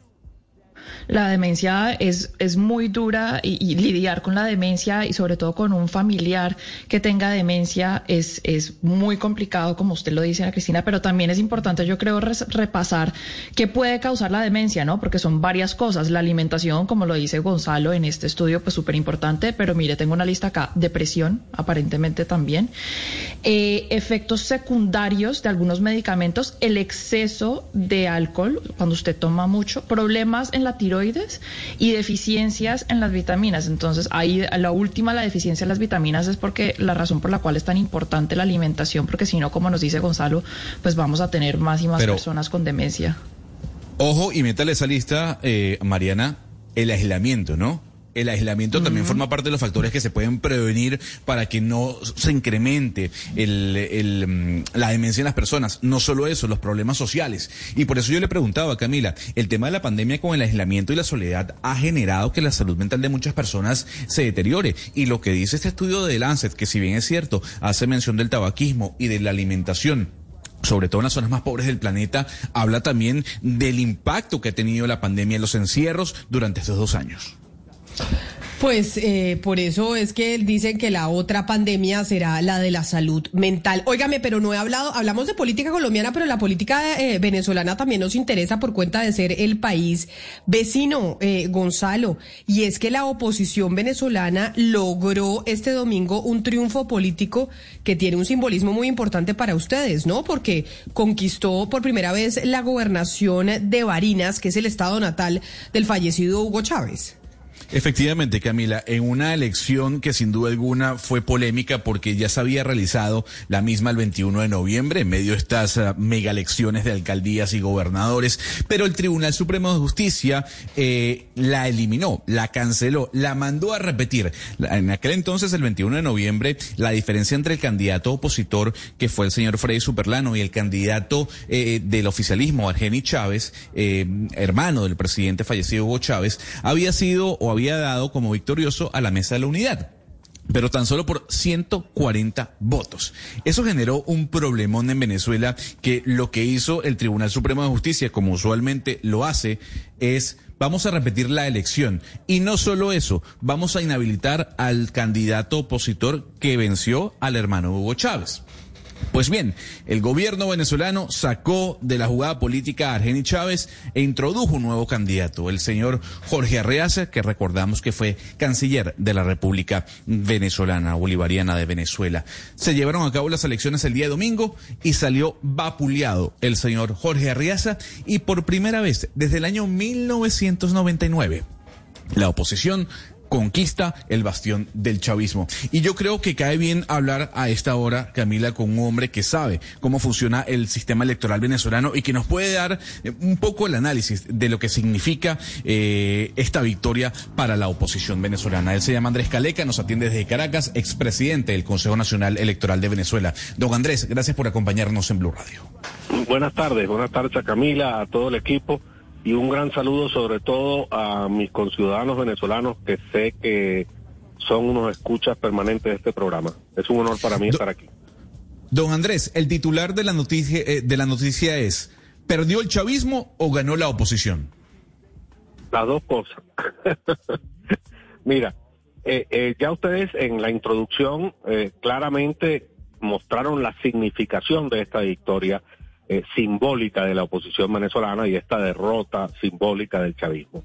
Tiene que ver con el hecho de que eh, Barinas fue la cuna de nacimiento del fallecido presidente Hugo Chávez, pero además con el hecho, ya también señalado por ustedes, que la familia Chávez en un nepotismo nunca visto en la historia venezolana, convirtió ese Estado en una especie de feudo, donde eran dueños de haciendas y vidas de todos los habitantes del Estado Barinas. Este triunfo de la oposición no significa un cambio sustancial de la correlación de poder en Venezuela, porque es un Estado eh, interiorano en la zona llanera del país, relativamente de pocos habitantes, pero tiene este gran simbolismo. Y el gobierno lo sabía. El gobierno, eh, como ya ustedes lo explicaron, frente a una derrota sufrida de manos de la, de la candidatura del señor Superlano, se lanzaron esa jugada eh, rocambolesca, estrambótica, de utilizar al Tribunal Supremo de Justicia para anular las elecciones, inhabilitar al señor eh, Superlano, luego inhabilitaron a su esposa, pero no solo eso, también inhabilitaron, por ejemplo, al candidato del Partido Comunista de Venezuela, que había participado en las elecciones del 21 de noviembre y no le permitieron participar en estas del 9 de enero. Es decir, la cantidad de violaciones de la Constitución, de las leyes electorales, de las normas electorales, de la sana convivencia democrática de un país, no tienen parangón en los 20 años de gobierno chavista y eso que han sido unos abusadores contumaces durante esos 20 años. Por si Pero- fuera poco, di- diga. Eh, discúlpeme, eh, don Andrés, mi, usted cuando habla de este estado, pues de Barinas, o sea, sabemos que no es un estado de los más importantes, pero corríjame si me equivoco.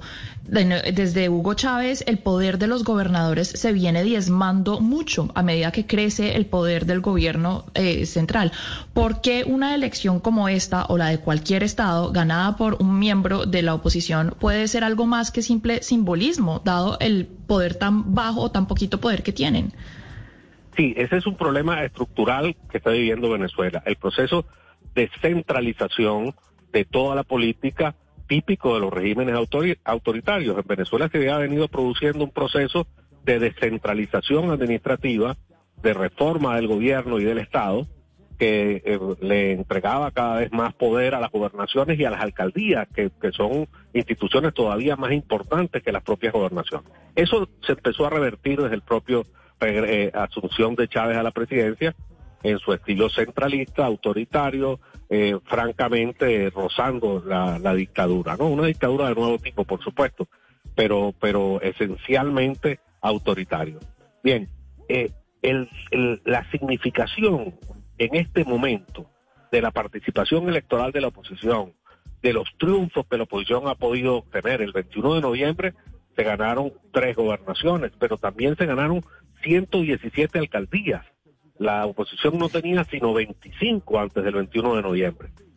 Todo eso significa eh, plan, plantar. Es decir, señor Caleca, que ahorita podemos concluir que la decisión que se tomó, a pesar de que muchos en la oposición estaban en desacuerdo de participar en estas elecciones, fue una decisión correcta y puede llegar a ser el primer inicio para alcanzar una plena democracia en Venezuela.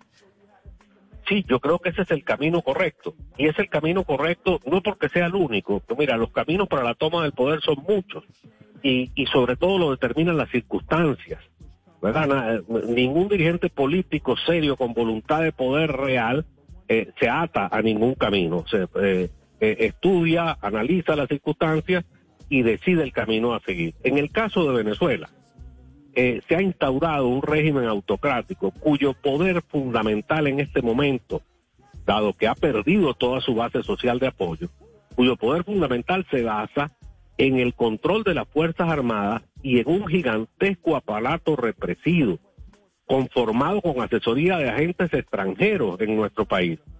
Frente a eso, no hay cómo oponer otra vía que no sea la vía de la lucha democrática, de la lucha pacífica, de la lucha electoral, que es donde el chavismo es más débil. Mira, el chavismo en estas elecciones del 21 de noviembre, incluyendo por supuesto esta última de Barinas, ha sacado el peor resultado electoral de toda su historia, desde que existe como movimiento político. El 80% del país rechaza al señor Maduro. Es un error de la oposición eludir el terreno de combate, el terreno de batalla, llamémoslo en términos militares, donde es más poderosa, es decir, donde, donde el chavismo es más débil al mismo tiempo. El chavismo ha perdido todo el respaldo electoral y el 21 de noviembre, este es un dato importante que se conozca, a pesar de que el chavismo sacó muchas más gobernaciones, ganó muchas más gobernaciones que la oposición, eh, sacó menos votos en términos absolutos que la oposición. Eh, ganó porque la oposición fue dividida, porque no fue convencida de la ruta electoral, porque gran parte del mundo opositor se abstuvo de participar y creo que los resultados, tanto los del 21 de noviembre como de Varina, nos ratifican el camino electoral como un camino que hay que transitar, que hay que transitar y sobre todo de cara a las elecciones presidenciales que están previstas a finales del 2024, que en términos políticos eso es ya.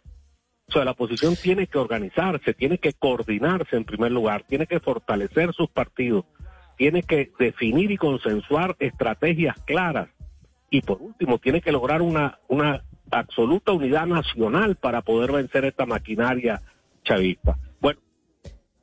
Pues es el señor Andrés Caleca, expresidente del Consejo Nacional Electoral de Venezuela, explicándonos lo que significa y qué fue lo que sucedió este fin de semana, el domingo, con el triunfo político de gran simbolismo, como mencionábamos, de la oposición al conquistar la gobernación de Barinas, que es el estado natal del fallecido Hugo Chávez. Nosotros eh, nos vamos con las noticias del mediodía. Señor Caleca, mil gracias y posteriormente después nos vamos a hablar de un drama ambiental que se está viviendo en Colombia.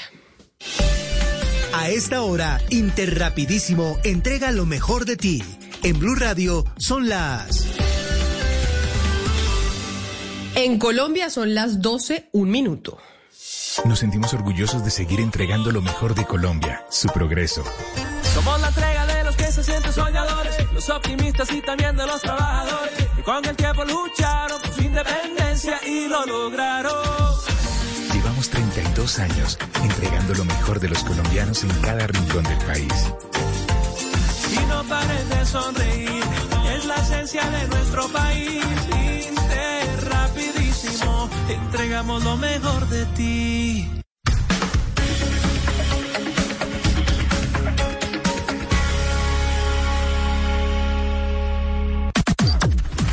Las noticias del mediodía en Mañanas Blue. Al mediodía estamos aquí para informarlos de las noticias más importantes que pasan en Colombia y en el mundo de la mano del servicio informativo de Blue Radio. Don Eduardo Hernández, buenas tardes. Hola, ¿qué tal Camila? Son las 12 del día, dos minutos. A esta hora le cuento que la policía en Bogotá ha desplegado un operativo especial para evitar bloqueos y vandalismo en el Transmilenio en medio de las protestas de los jóvenes de la primera línea que esta mañana incluso invitaron a los usuarios a meterse al sistema sin pagar. Usuarios frecuentes de este sistema no están de acuerdo con el aumento de las tarifas. Con ellos habló María Camila Castro. Buenas tardes. Son 2.500 los policías que hoy están en las estaciones de Transmilenio haciendo presencia para enfrentar los hechos que ocurrieron esta mañana, donde un grupo invitaba a los demás usuarios a no pagar el pasaje de Transmilenio. Por ejemplo, en la estación La Campiña son 55 los policías que están en este momento. Teniente Coronel Jader Yarena. Es de notar que algunos puntos, personas inescrupulosas, han querido obstaculizar la libre locomoción, un derecho fundamental de todo ciudadano.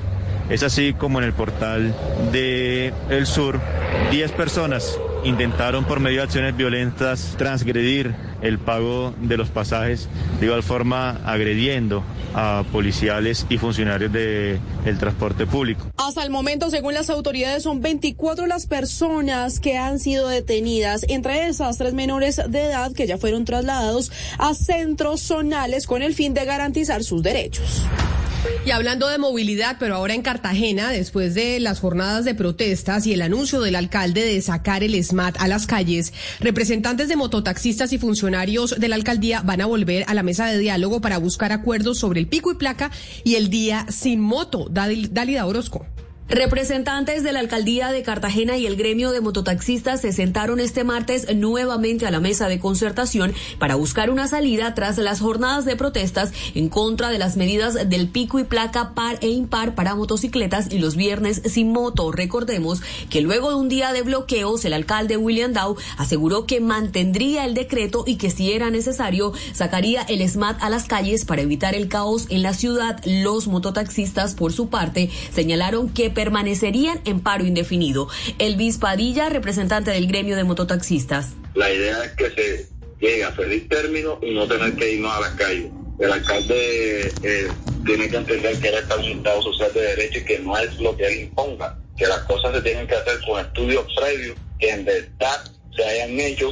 En caso de no existir acuerdos, se mantendrían las protestas del día, cinco minutos. Les contamos que en Cali va a subir el valor del pasaje en el sistema de transporte masivo. El aumento es de 200 pesos y regirá a partir de la próxima semana. Paula Gómez. Las autoridades distritales ya tienen listo el decreto con el ajuste tarifario para este 2022 en el sistema de transporte mío. El pasaje pasará de costar 2.200 pesos a 2.400. Comenzará a regir el próximo lunes 17. María del Mar Solanilla de la Subsecretaría de Movilidad Sostenible y Seguridad Vial de Cali. Es importante indicar que esta tarifa sigue siendo una de las más bajas en los sistemas de transporte masivos del país. La noticia no ha caído nada bien para los caleños, pues aseguran que el sistema presta un servicio de poca calidad, teniendo en cuenta los tiempos de espera, la frecuencia en las rutas, las estaciones en mal estado, entre otros aspectos. Ricardo León hace parte del grupo de mi usuarios. El pasaje sube, pero su servicio disminuye. Menos puntos de recarga, la vigilancia es pésima, la atención mala. Entonces creo que es incoherente que en estos momentos se piense subir la tarifa del pasaje. Desafortunadamente siempre los que llevamos del bulto somos los usuarios. Además de esto, los usuarios aseguran que por ahora las autoridades deberían enfocarse en nuevamente articular el convenio de seguridad con la policía para evitar los robos en los buses y estaciones que son un constante dolor de cabeza en vez de estar pensando en subir el precio al pasaje.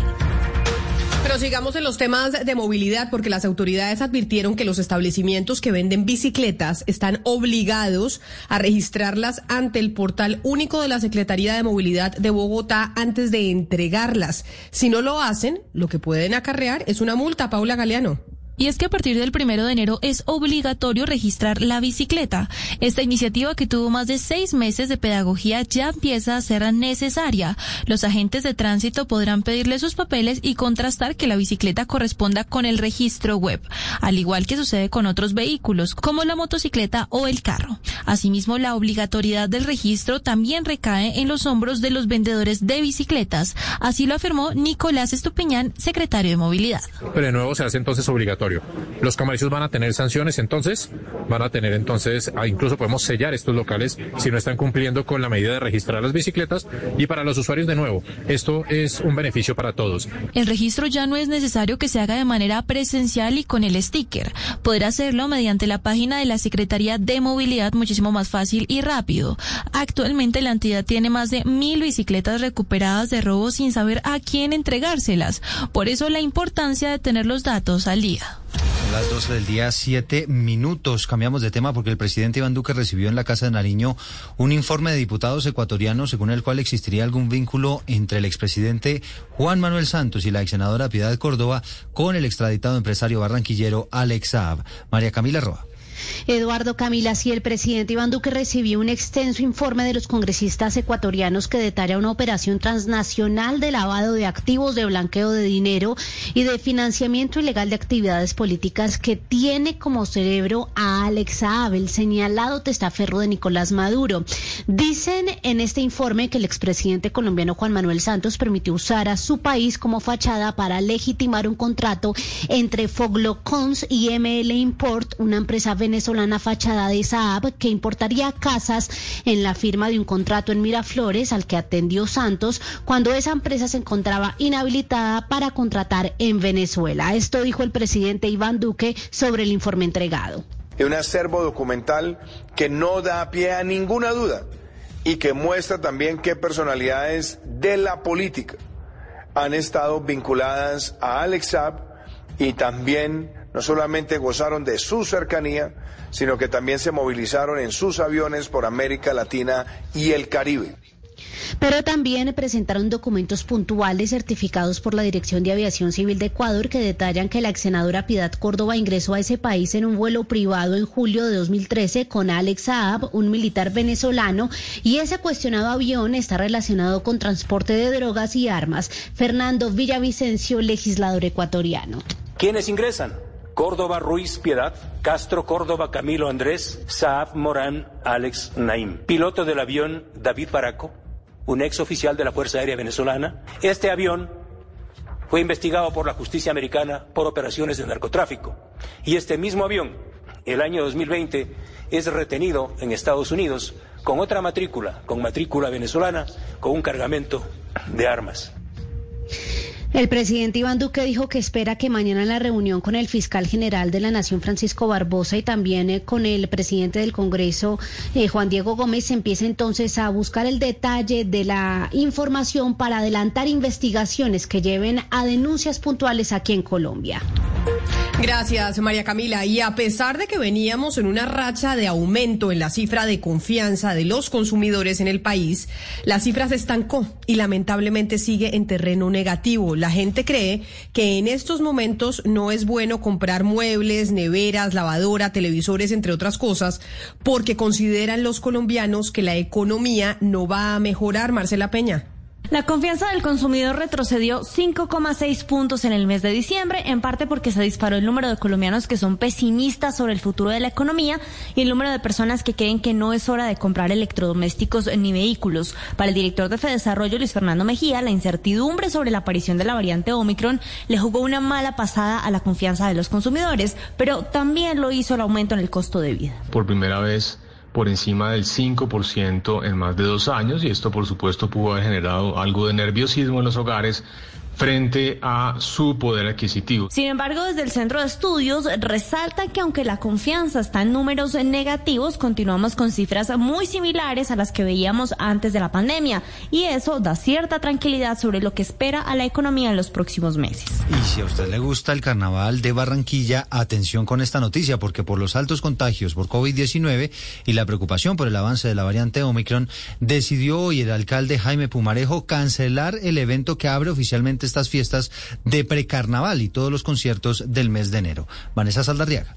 Debido al incremento acumulado de contagios de COVID-19 que se está registrando en los últimos 20 días para la capital del Atlántico, el alcalde Jaime Pumarejo decidió cancelar la lectura del bando y todos los eventos masivos que tuvieran fecha para este mes de enero. Según manifestó, la decisión fue tomada para favorecer el desarrollo de las fiestas oficiales que están citadas entre el 26 de febrero y el 1 de marzo, con las que se busca reactivar la economía del sector cultural y turístico de la región del Caribe a través del Carnaval de Barranquilla. Para tener carnaval en febrero y otros eventos que generan empleo y preservan nuestras tradiciones, debemos y haremos un gran esfuerzo en enero como medida preventiva. Por esto hemos decidido cancelar el bando. Junto con esta decisión se ordenó la intensificación de la campaña para que las personas mayores de 50 años acudan por su dosis de refuerzo a los más de 75 puntos de vacunación habilitados.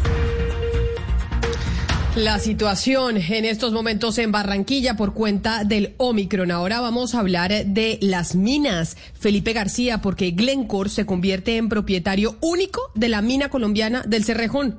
Hola Camila, el gigante minero suizo que compartía la explotación de esta mina de carbón con BHP y Anglo American, como usted dice, se quedó con todos los derechos sobre la misma luego de adquirir todas las acciones que estas dos empresas poseían. La venta estaba anunciada desde junio del año pasado y se completó ahora tras las correspondientes aprobaciones de las autoridades reguladoras. Sobre el precio, a finales de 2020 se había considerado un, eh, un precio de compra de 588 millones de dólares, aunque teniendo en cuenta los dividendos de la compañía en 2021 y otros factores, el pago será finalmente finalmente de 101 millones de dólares. Pues son las 12 del día, 13 minutos. La exministra de las TIC, Karen Abudinen, no descarta tomar acciones legales contra el senador y candidato Gustavo Petro, que en su gira por España utilizó la palabra abudinear, refiriéndose al supuesto robo de dineros públicos en el polémico contrato de centros poblados. Kenneth Torres. Durante su gira por España, el precandidato presidencial de la Colombia Humana y del Pacto Histórico Gustavo Petro lanzó algunas pullas durante el encuentro con colombianos en el exterior y una particular frase que terminó en una molestia de la exministra de las TIC, Karen Abudín. En Madrid, el líder de la Colombia Humana dijo lo siguiente. Habla de conectividad, lo único que puede mostrar este gobierno es que se abudinearon compañeros y compañeras españoles. Les voy a traducir esa palabra después los recursos para que el campesinado tuviera Internet. Eso es lo único que pueden mostrar. Estas declaraciones ocasionó que Karen Audín lo acusara de difamar en España por actos de corrupción que está en proceso de investigación por la justicia colombiana. En sus redes sociales puso lo siguiente la exministra, abro comillas, en España usted me difamó, Petro Gustavo, calumniador, usted y su banda asesinó, secuestró, extorsionó, boleteó. Eso está demostrado. Nadie puede decir que me robé un centavo. Por el contrario, evité que delincuentes como usted lo hicieran. Cierro comillas. La noticia internacional. La, noticia internacional nos llega desde Brasil porque el gobierno de Jair Bolsonaro redujo de 10 a 5 días la cuarentena obligatoria para las personas que contraen COVID-19 pero que estén asintomáticos. La reducción del tiempo de aislamiento obligatorio fue anunciado por el ministro de Salud tras una reunión de técnicos en la que fueron analizadas las medidas similares que se han tomado en países como Estados Unidos. La noticia deportiva. La noticia deportiva hasta ahora, el equipo Arrow McLaren anunció que el piloto colombiano Juan Pablo Montoya correrá las 500 millas de Indianápolis en el año 2022. El experimentado piloto de 46 años correrá por segundo año consecutivo con esta escuadra en esta famosa competencia de automovilismo. Montoya ya ganó Indy 500 en dos oportunidades en los años 2000 y 2015. La edición número 106 en la historia de las 500 millas de Indianápolis está programada para el domingo 29 de mayo.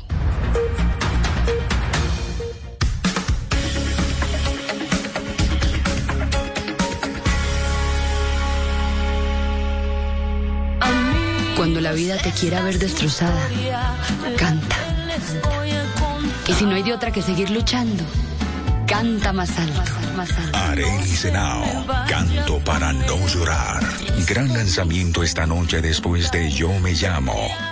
Tú nos ves, Caracol TV. Colombia, este cuento es tuyo. De nosotros depende que los niños, niñas y jóvenes de nuestro país permanezcan en el colegio y sigan estudiando para desarrollar sus talentos, transformar su presente y construir su futuro. Apóyalos y matricúlalos ya. Entra a estecuentoestudio.com. Un mensaje de Shakira, Fundación Santo Domingo, Fundación Pies Descalzos y Ministerio de Educación. Apoya Blue Radio.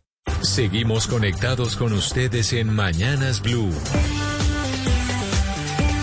Oscar Montes, Ana Cristina Restrepo, Hugo Mario Palomar, Diana Mejía, Sebastián Nora, Mariana Palau, Gonzalo Lázari, Valeria Santos y Camila Zuluaga con el tema del mediodía.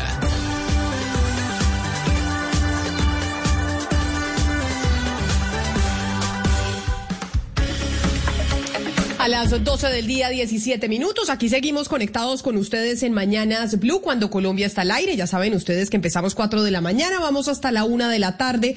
Saludamos siempre hasta ahora muy especialmente a quienes se conectan con nosotros a través de las redes sociales, a través de la cuenta de Facebook de Blue Radio y también a nuestros televidentes de todas las noches en Noticias Caracol Ahora, el primer canal digital de noticias en Colombia. Arrancamos esta semana, pues laboral martes por cuenta del lunes festivo, con una situación muy delicada ambiental que está sucediendo en el departamento del Chocó, especialmente en Capurganá.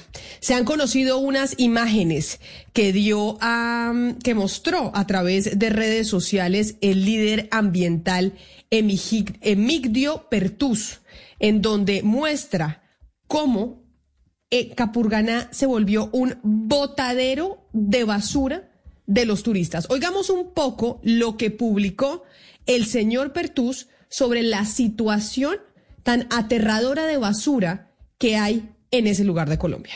Señor presidente Iván Duque, doctor Arno Rincón, director de Covechocó, señor ministro de Medio Ambiente, viceministro, parques nacionales, alcalde municipal, gobernador, secretario de planeación, esto no resiste un kilo más de basura. No resiste un kilo más de basura. Esta es una verdadera tragedia. Señor ministro de Desarrollo, eh, Turismo e Industria, ¿cómo seguimos nosotros impulsando un desarrollo turístico para Capurganá con semejante crimen ambiental que se está generando? Más de 120 mil turistas ingresando basura a este corregimiento que no tiene dónde depositarlo por el amor de Dios. Señor alcalde municipal, necesitamos urgentemente que usted llegue acá, nos sentemos y entre todos sabemos que usted solo no puede. Y es verdad que no se, no se resiste un kilo más de basura. Las imágenes son aterradoras y es increíble que en Colombia estemos viviendo una situación como esas y por eso, señor Emigdio Pertus, representante legal del Consejo Comunitario Cocoma Norte, mil gracias por estar con nosotros y pues por haber evidenciado esto a través de las redes sociales que pareciera pues era la última opción eh, que les quedaba a ustedes en Capurganá. Gracias por estar aquí con nosotros hoy en Mañanas Blue. Señor Pertus, ¿me escucha? Sí, perfecto. Muy buenos días. Pues uno dice perfecto una expresión, pero lo cierto es que el internet acá está, está bastante malo. Pero igual lo estamos escuchando y estamos muy agradecidos que nos hayan dado este espacio, que ustedes como Blue Radio hayan prestado atención a este tema y que los distintos medios nos hayan... Señor eh, Pertus. La presidenta. Sí. Sí, yo sé, yo sé que el, que el internet está, está un poco malo. Vamos a ver cómo, cómo podemos eh, ayudar a mejorar la comunicación. Pero mientras tanto, déjeme le pregunto. Y es, ¿cómo llegan ustedes a terminar poniendo esto en redes sociales? ¿Qué es lo que ha pasado antes que falta una comunicación con las autoridades o una falta de respuesta para que esto se tenga que conocer de esa manera por cuenta de las imágenes tan aterradoras que usted evidencia en su video?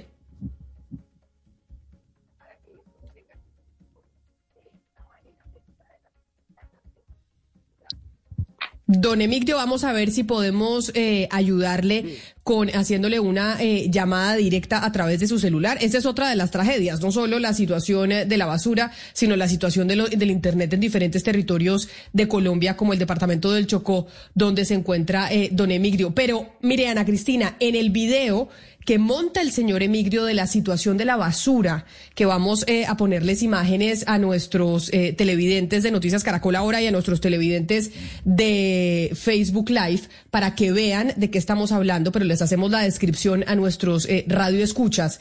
Es que él denuncia y dice, toda esta es una basura que viene del departamento de Antioquia. Entonces, ayúdenos usted a ubicarnos un poco en dónde está ubicado el, el señor Pertus y por qué él habla de que la basura viene de Antioquia. Sí, Camila. Eh, Capurganá es un corregimiento del municipio de Acandí, Chocó. Cuando uno mira el mapa, en el Golfo de Urabá, ahí en el Darién, está en la esquina superior izquierda, muy cerquita a Sapsurro, muy cerca a la frontera con eh, Panamá. Eh, es posible llegar allá en lancha, se puede llegar desde Necoclío Turbo, o también se puede volar al aeropuerto de Acandí, al aeropuerto Alcides Fernández, o al aeropuerto de Capurganá, que es el, el aeropuerto en Narcisa Navas, que básicamente pues es una pista de aterrizaje este es un destino muy, muy popular, eh, Camila y oyentes, en Antioquia. Y les cuento que es un destino muy popular desde el año 1970. Desde el año 70 se empezó a, explorar esto como, como destino turístico, eh, pues fue precisamente con una pista de aterrizaje que eh, abrió Narcisa Navas, quien le dan, le pusieron el nombre al, al, aeropuerto por ella, la pista de aterrizaje, y el piloto Jorge Mario Uribe. Empiezan a hacer esa explotación turística y después con los años empiezan a llegar una cantidad de hoteles, de a poquitos. Ya para el año 90 hay un montón de hoteles.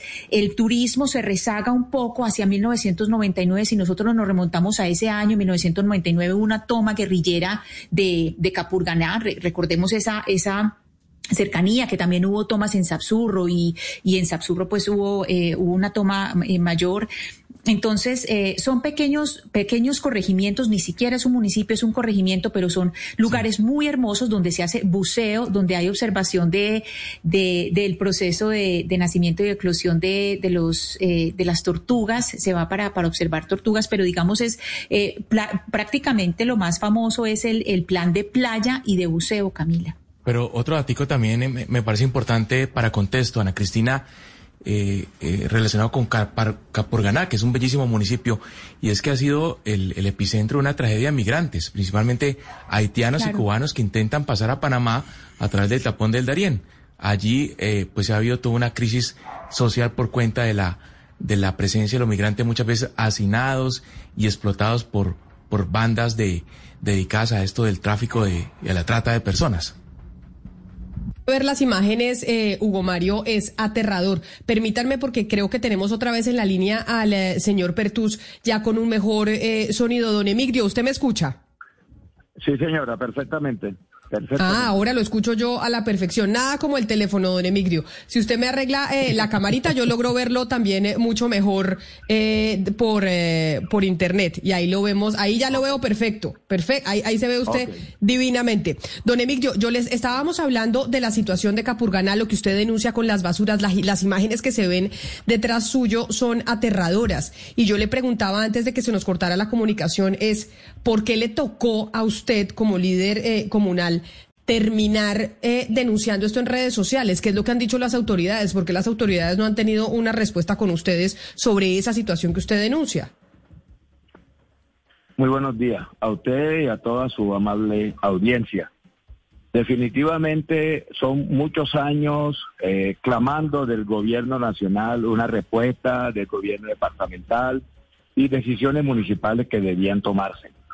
Aquí en Capurganá nosotros nos ha tocado asumir como corregimiento la administración, la administración de nuestro servicio público de aseo con limitaciones, con dificultades. Aquí conmigo en este momento, en este salón, está la presidenta actual de la Junta Administradora de Servicios Públicos de Capurganá, que atiende el tema de aseo, la compañera Vicky Rodríguez, que es la presidenta, y la compañera Roley Vergara, que era la anterior presidenta son dos, dos mujeres que han luchado, han hecho todo lo humanamente posible para que este servicio funcione, pero definitivamente no tenemos las herramientas, la capacidad para eso. No hemos tomado todo el tiempo, hemos hablado con la Defensoría del Pueblo, con la Procuraduría, con el Ministerio, con Code Chocó, con todo, con ONG que llegan aquí. Todo lo hemos tratado de hacer, pero definitivamente eh, la situación de crisis nos superó nos superó, ¿por qué? Porque somos una población, diga usted, de 4.000, 4.500 habitantes permanentes, pero tenemos 120.000 turistas que nos visitan eh, anualmente.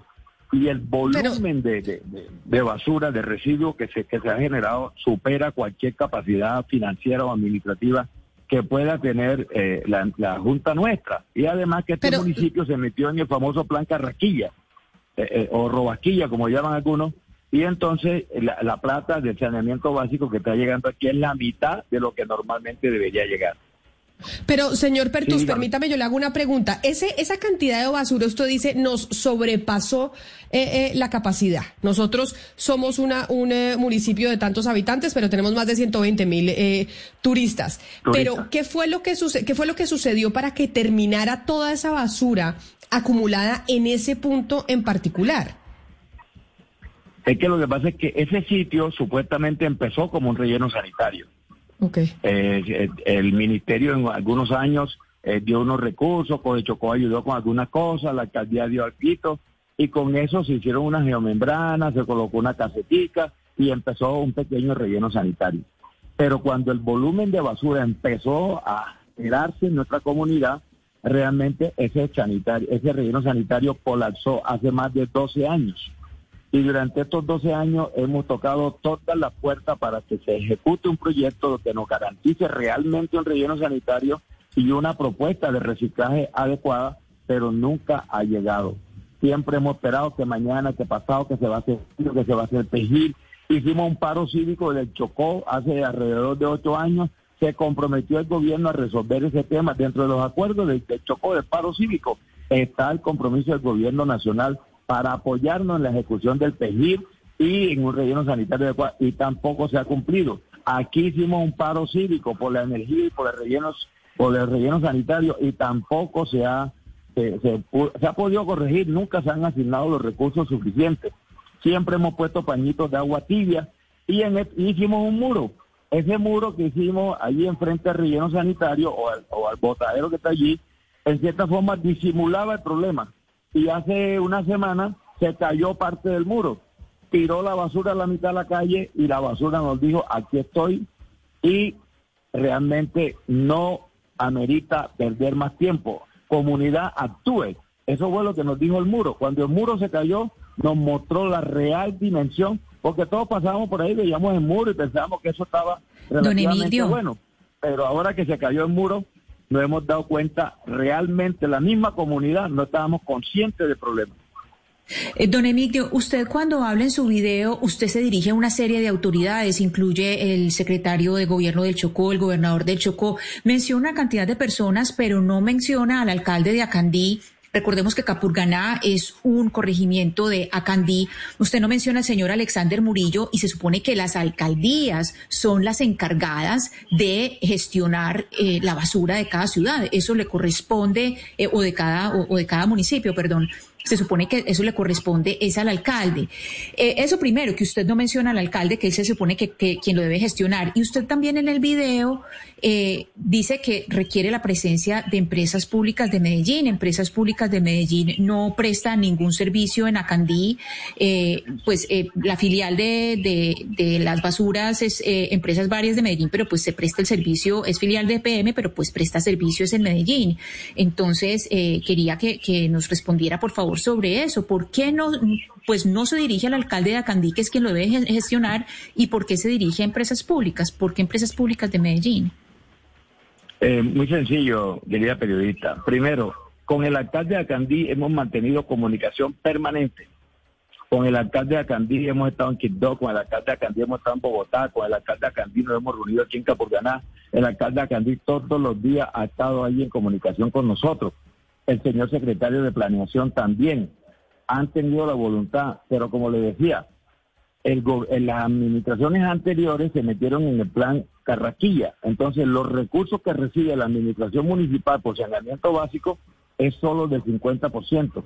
Este señor, el alcalde municipal, entiendo que está transfiriendo a la empresa, y aquí está la gerente, si de pronto me equivoco, ella me corregirá, es relativamente puntual las transferencias de acuerdo a lo que va recibiendo él la está cumpliendo dentro de lo que le corresponde en sus competencias y hace la gestión con Covichocó y con las otras entidades acompañando al Consejo Comunitario.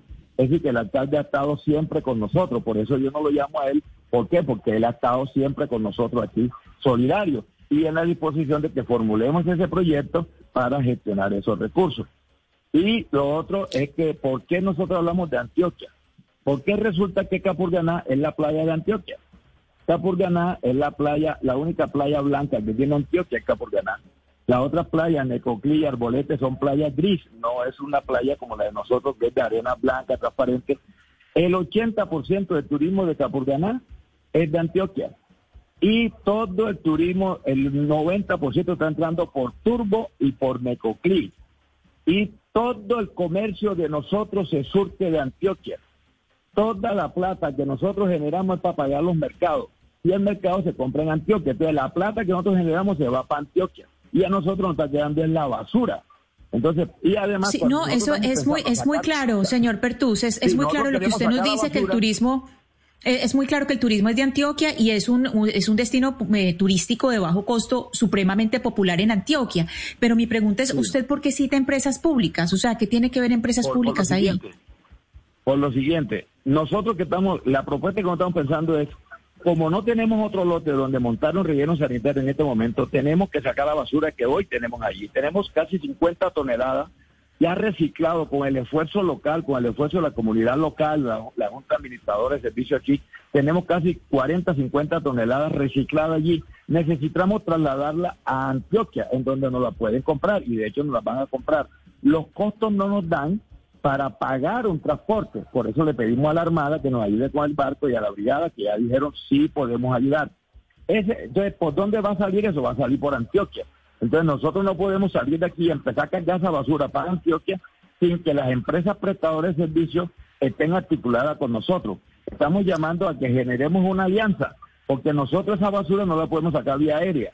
Tenemos que sacarla vía marítima y vía marítima lo más cercano que tenemos es Antioquia.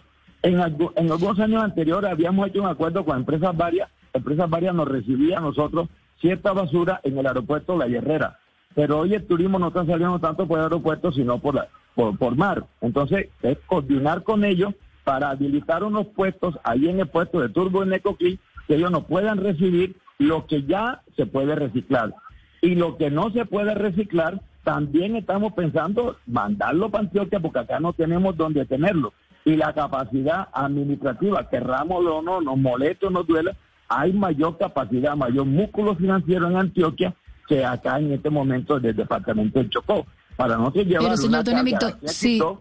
es imposible. Entonces no estamos planteando la Antioquia como un tema de guerra de Chocó con Antioquia, no. Estamos hablando de que somos hermanos. Los antioqueños disfrutan acá, comparten con nosotros. ¿Qué nos gusta? No estamos diciendo que a nosotros nos gusta que los paisas vengan, que compartan con nosotros. Eso nos genera un desarrollo. Pero este tema de basura, así como la, la playa nos sirve para disfrutar todo, tenemos que buscar entre todos una solución.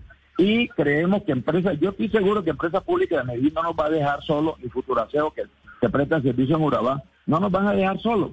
Podemos generar una Pero entonces, don. Evicto, yo creo que, yo creo que es importante sí. Dejarle claro a los oyentes que entonces usted en ese video no pretende culpar a Antioquia, sino más bien le está solicitando a las autoridades antioqueñas una ayuda para gestionar todos estos residuos sólidos y apaciguar la crisis sanitaria. Pero es importante que Claro, usted le haga un llamado a las autoridades que son las encargadas de gestionar esta cadena de residuos sólidos. Y yo quiero entender quiénes son específicamente en Capurganá las autoridades que tienen que crear ese sistema sanitario óptimo y que y si son autoridades de nivel nacional o local, porque aquí las autoridades antioqueñas no tienen nada que ver en la práctica. Una cosa es que venga el turismo antioqueño y que ustedes le pidan el favor, pero Antioquia aquí no tiene absolutamente nada que ver. ¿Quiénes son las autoridades encargadas de gestionar estos residuos sólidos?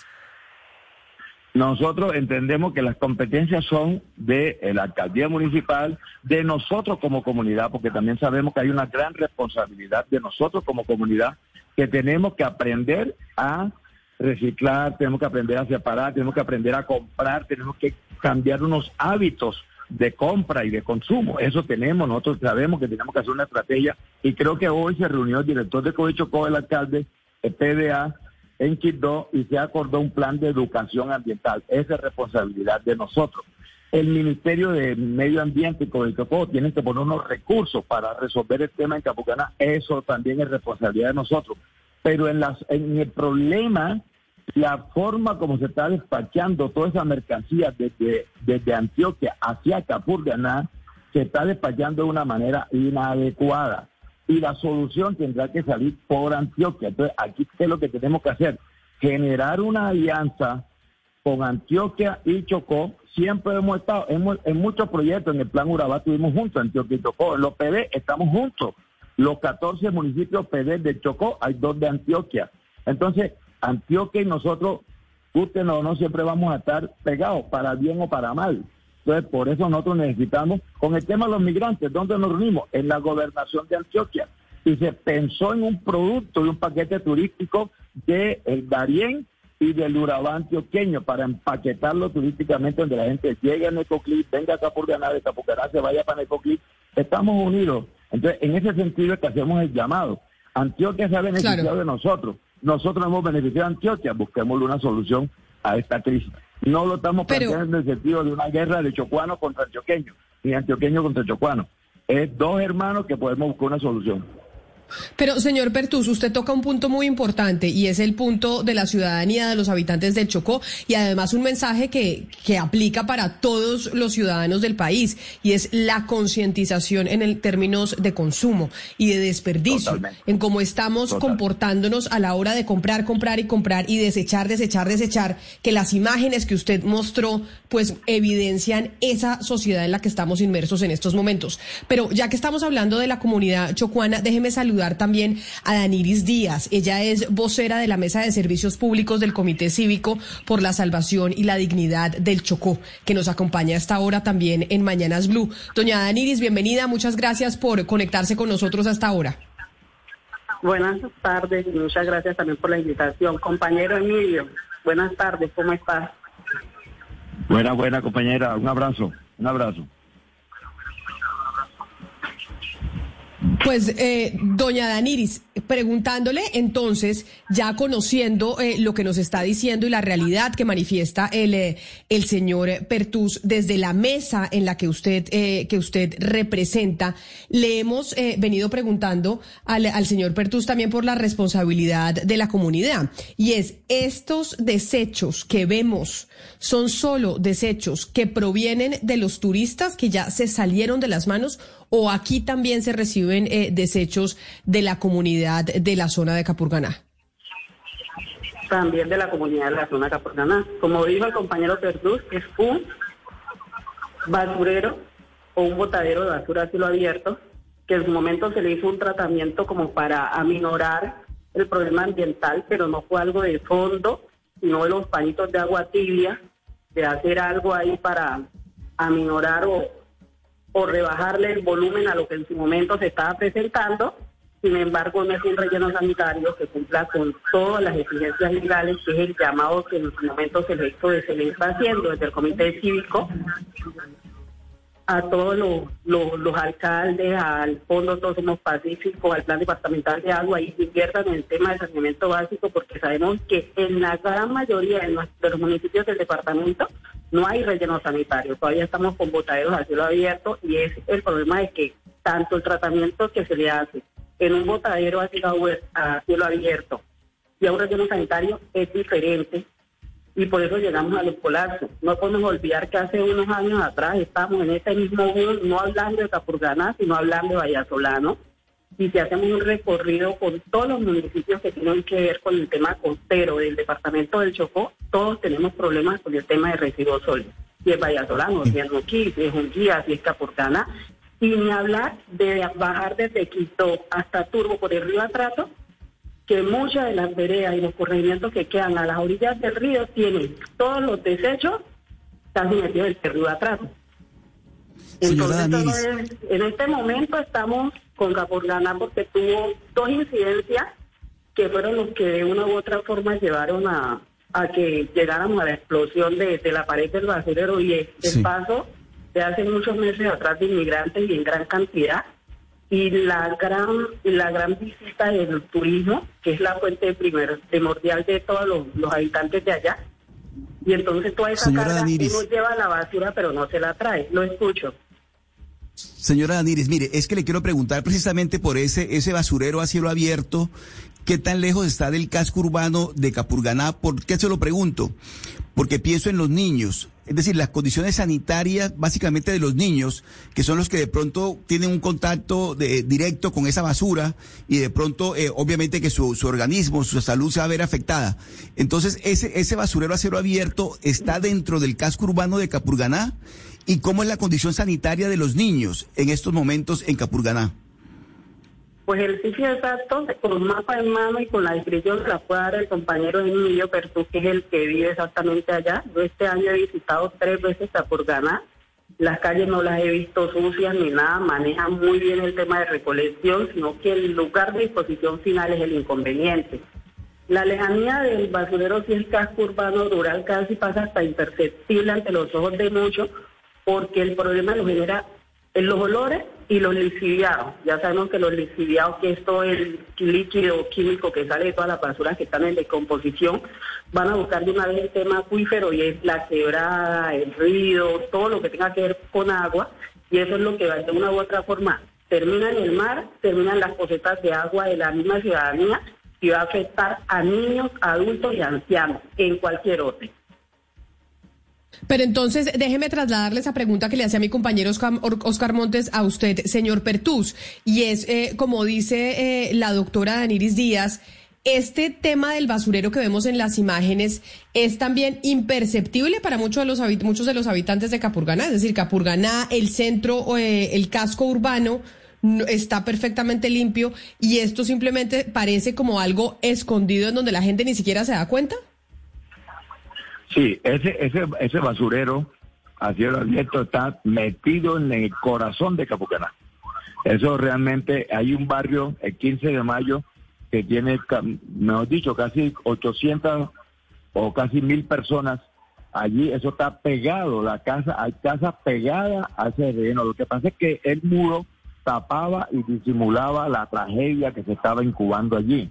Cuando tira el muro y cae la basura en la mitad de la calle, es cuando nosotros dimensionamos realmente la gravedad, porque es cierto que acá todo el mundo andaba como metido en su, en su tema.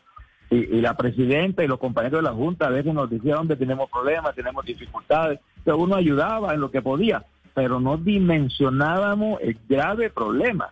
Cuando se cayó el muro, algunos nos acercamos y digo, bueno, listo, cayó el muro, vamos a poner unos bloques y listo.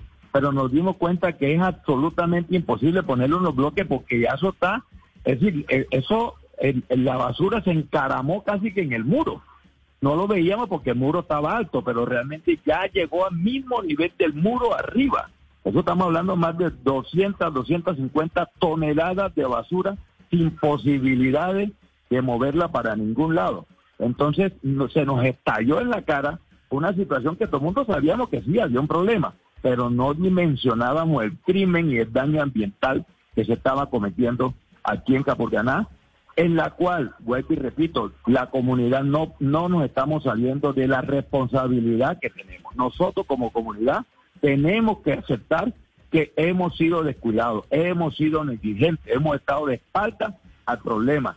Cuando lo estamos denunciando, estamos asumiendo también nuestra parte de responsabilidad de que nosotros tenemos que ayudar, tenemos que cambiar la forma de mirar el tema del consumo, el manejo de los residuos, todo.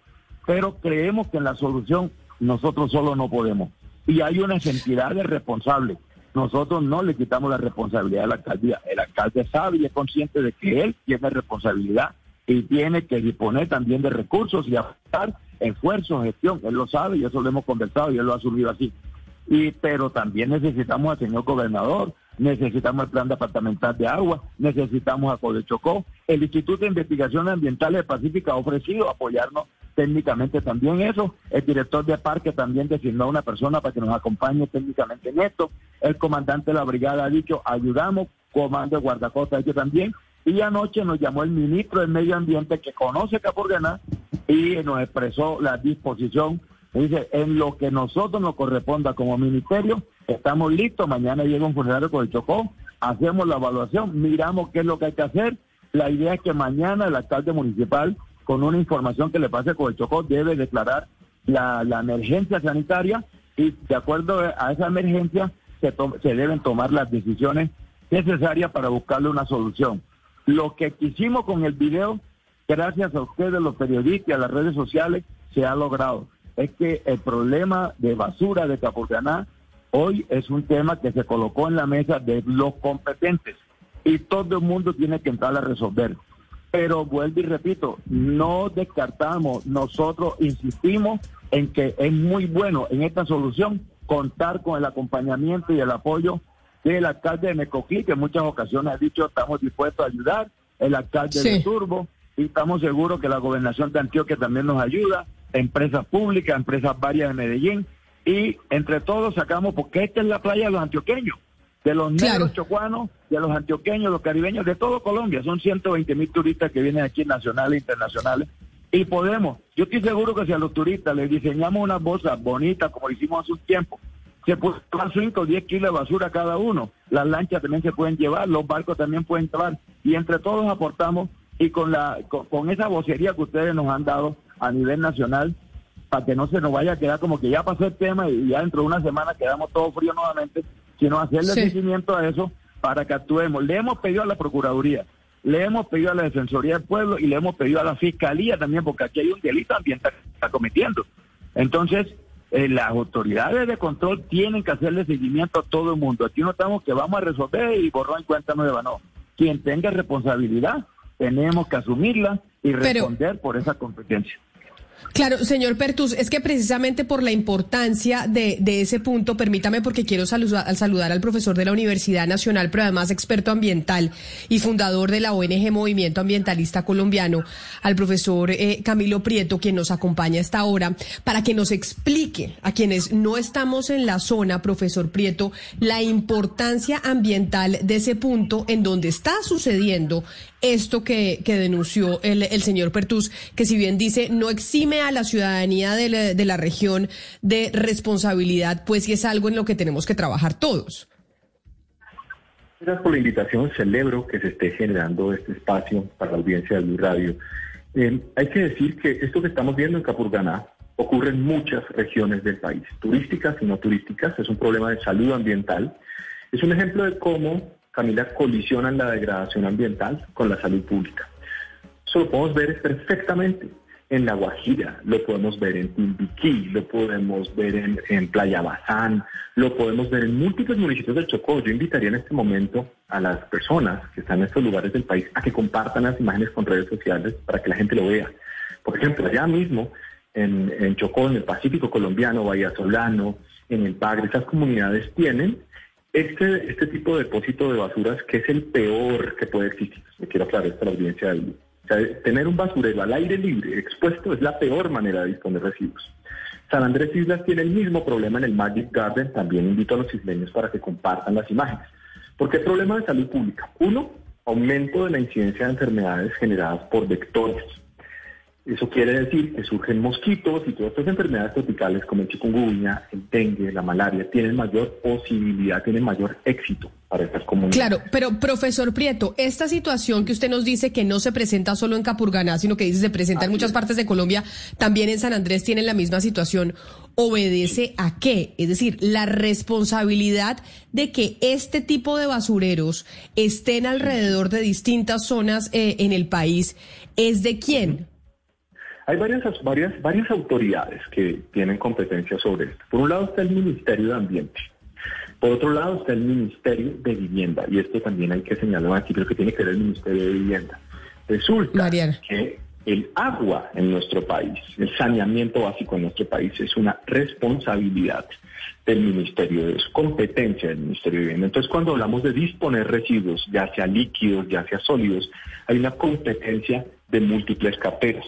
Entonces, ¿qué ocurre? Que esas, vuelvo, vuelvo al asunto, esa exposición al aire libre, al aire libre de, de estas basuras, termina también generando una situación que se llaman los lixiviados y se generan unas filtraciones hacia el subsuelo que termina contaminando los acuíferos. Eso es un problema muy frecuente en San Andrés Islas, que ocurre no solamente por el asunto del basurero, sino también por múltiples pozos sépticos. Les voy a dar un dato que es de 2017, de la misma gobernación de Coralina, que nos dice que el 70%, al menos el 70% de los pozos sépticos de la isla están mal diseñados y tienen filtraciones hacia los acuíferos. Es decir, esto es un problema que, insisto, no es de solo Capurganá ni las regiones que les he mencionado, sino lo tiene gran porcentaje del país. Y lo digo en números. Esta cifra que voy a dar es del DANE, 3.5 millones de colombianos no tienen acceso al saneamiento básico. Entonces, cuando uno empieza a mirar cómo se articula la disposición de basuras en el país, vemos que nosotros contamos solamente con un sistema nacional de reciclaje que funciona en el papel, pero en la realidad Colombia tiene una pésima disposición de aprovechamiento de residuos que pueden ser reutilizables, que pueden ser reciclables, y otros residuos que no deberían ser tratados como basura. Y obviamente tampoco tenemos un aprovechamiento adecuado de la energía que se podría obtener de, de estos lugares. Entonces, eh, evidentemente, acá falta una presencia de las autoridades ambientales. Insisto, también la responsabilidad de la, cartera de, de, vivienda. Y lo otro, definitivamente las alcaldías tienen una responsabilidad directa sobre sus municipios. Y como bien lo anunciaban ustedes al comienzo del programa, acá hay una responsabilidad compartida, porque por un lado sí están las autoridades ambientales, pero también están los ciudadanos. O sea, cada uno de nosotros cuando visita un parque nacional, cada uno de nosotros cuando un sitio turístico tiene que entender que hay que evitar generar la mayor cantidad de basura posible. Y el otro punto que nunca se señala, poco se señala, es la responsabilidad de los productores de los alimentos. Profesor, Profesor, es que ya que usted está hablando, nos ha hablado mucho, por ejemplo, también del impacto que tiene este eh, fenómeno, por llamarlo de alguna manera, sobre la salud de los seres humanos. Pero, ¿por qué no nos cuenta también el impacto que tiene sobre la biodiversidad y sobre el ambiente en, este, en lugares como Capurganá? ¿Qué pasa con los animales? ¿Qué pasa con las plantas y demás? Claro, hay varios asuntos. Lo primero es que esto fomenta eh, el crecimiento exitoso de algunas especies, como particularmente son los roedores, ¿sí? básicamente los ratones. Entonces, cuando empiezan a crecer las poblaciones de ratones en áreas donde usualmente pues, ya se han generado desequilibrios por el paso de los siglos, por la introducción de estas especies en, muchos de estos lugares donde originalmente no existían, ah, esto favorece el surgimiento de estas especies, de estas poblaciones, y esto puede generar desequilibrios. Uno. Segundo, cuando tenemos una contaminación por los lixiviados, ya sea directa hacia las fuentes hídricas, esto altera, por supuesto, la fauna y la flora de las fuentes hídricas. Y segundo, al existir esa filtración hacia los acuíferos, pues cuando esos acuíferos continúan su ciclo hídrico, todo lo que va de ahí para abajo también tiene una afectación. Es decir, cuando hablamos de un problema de salud ambiental, me parece muy bien que has hecho esta pregunta, hay que resaltarlo, no es, no es solamente un asunto de salud para los seres humanos, sino para los animales y las plantas.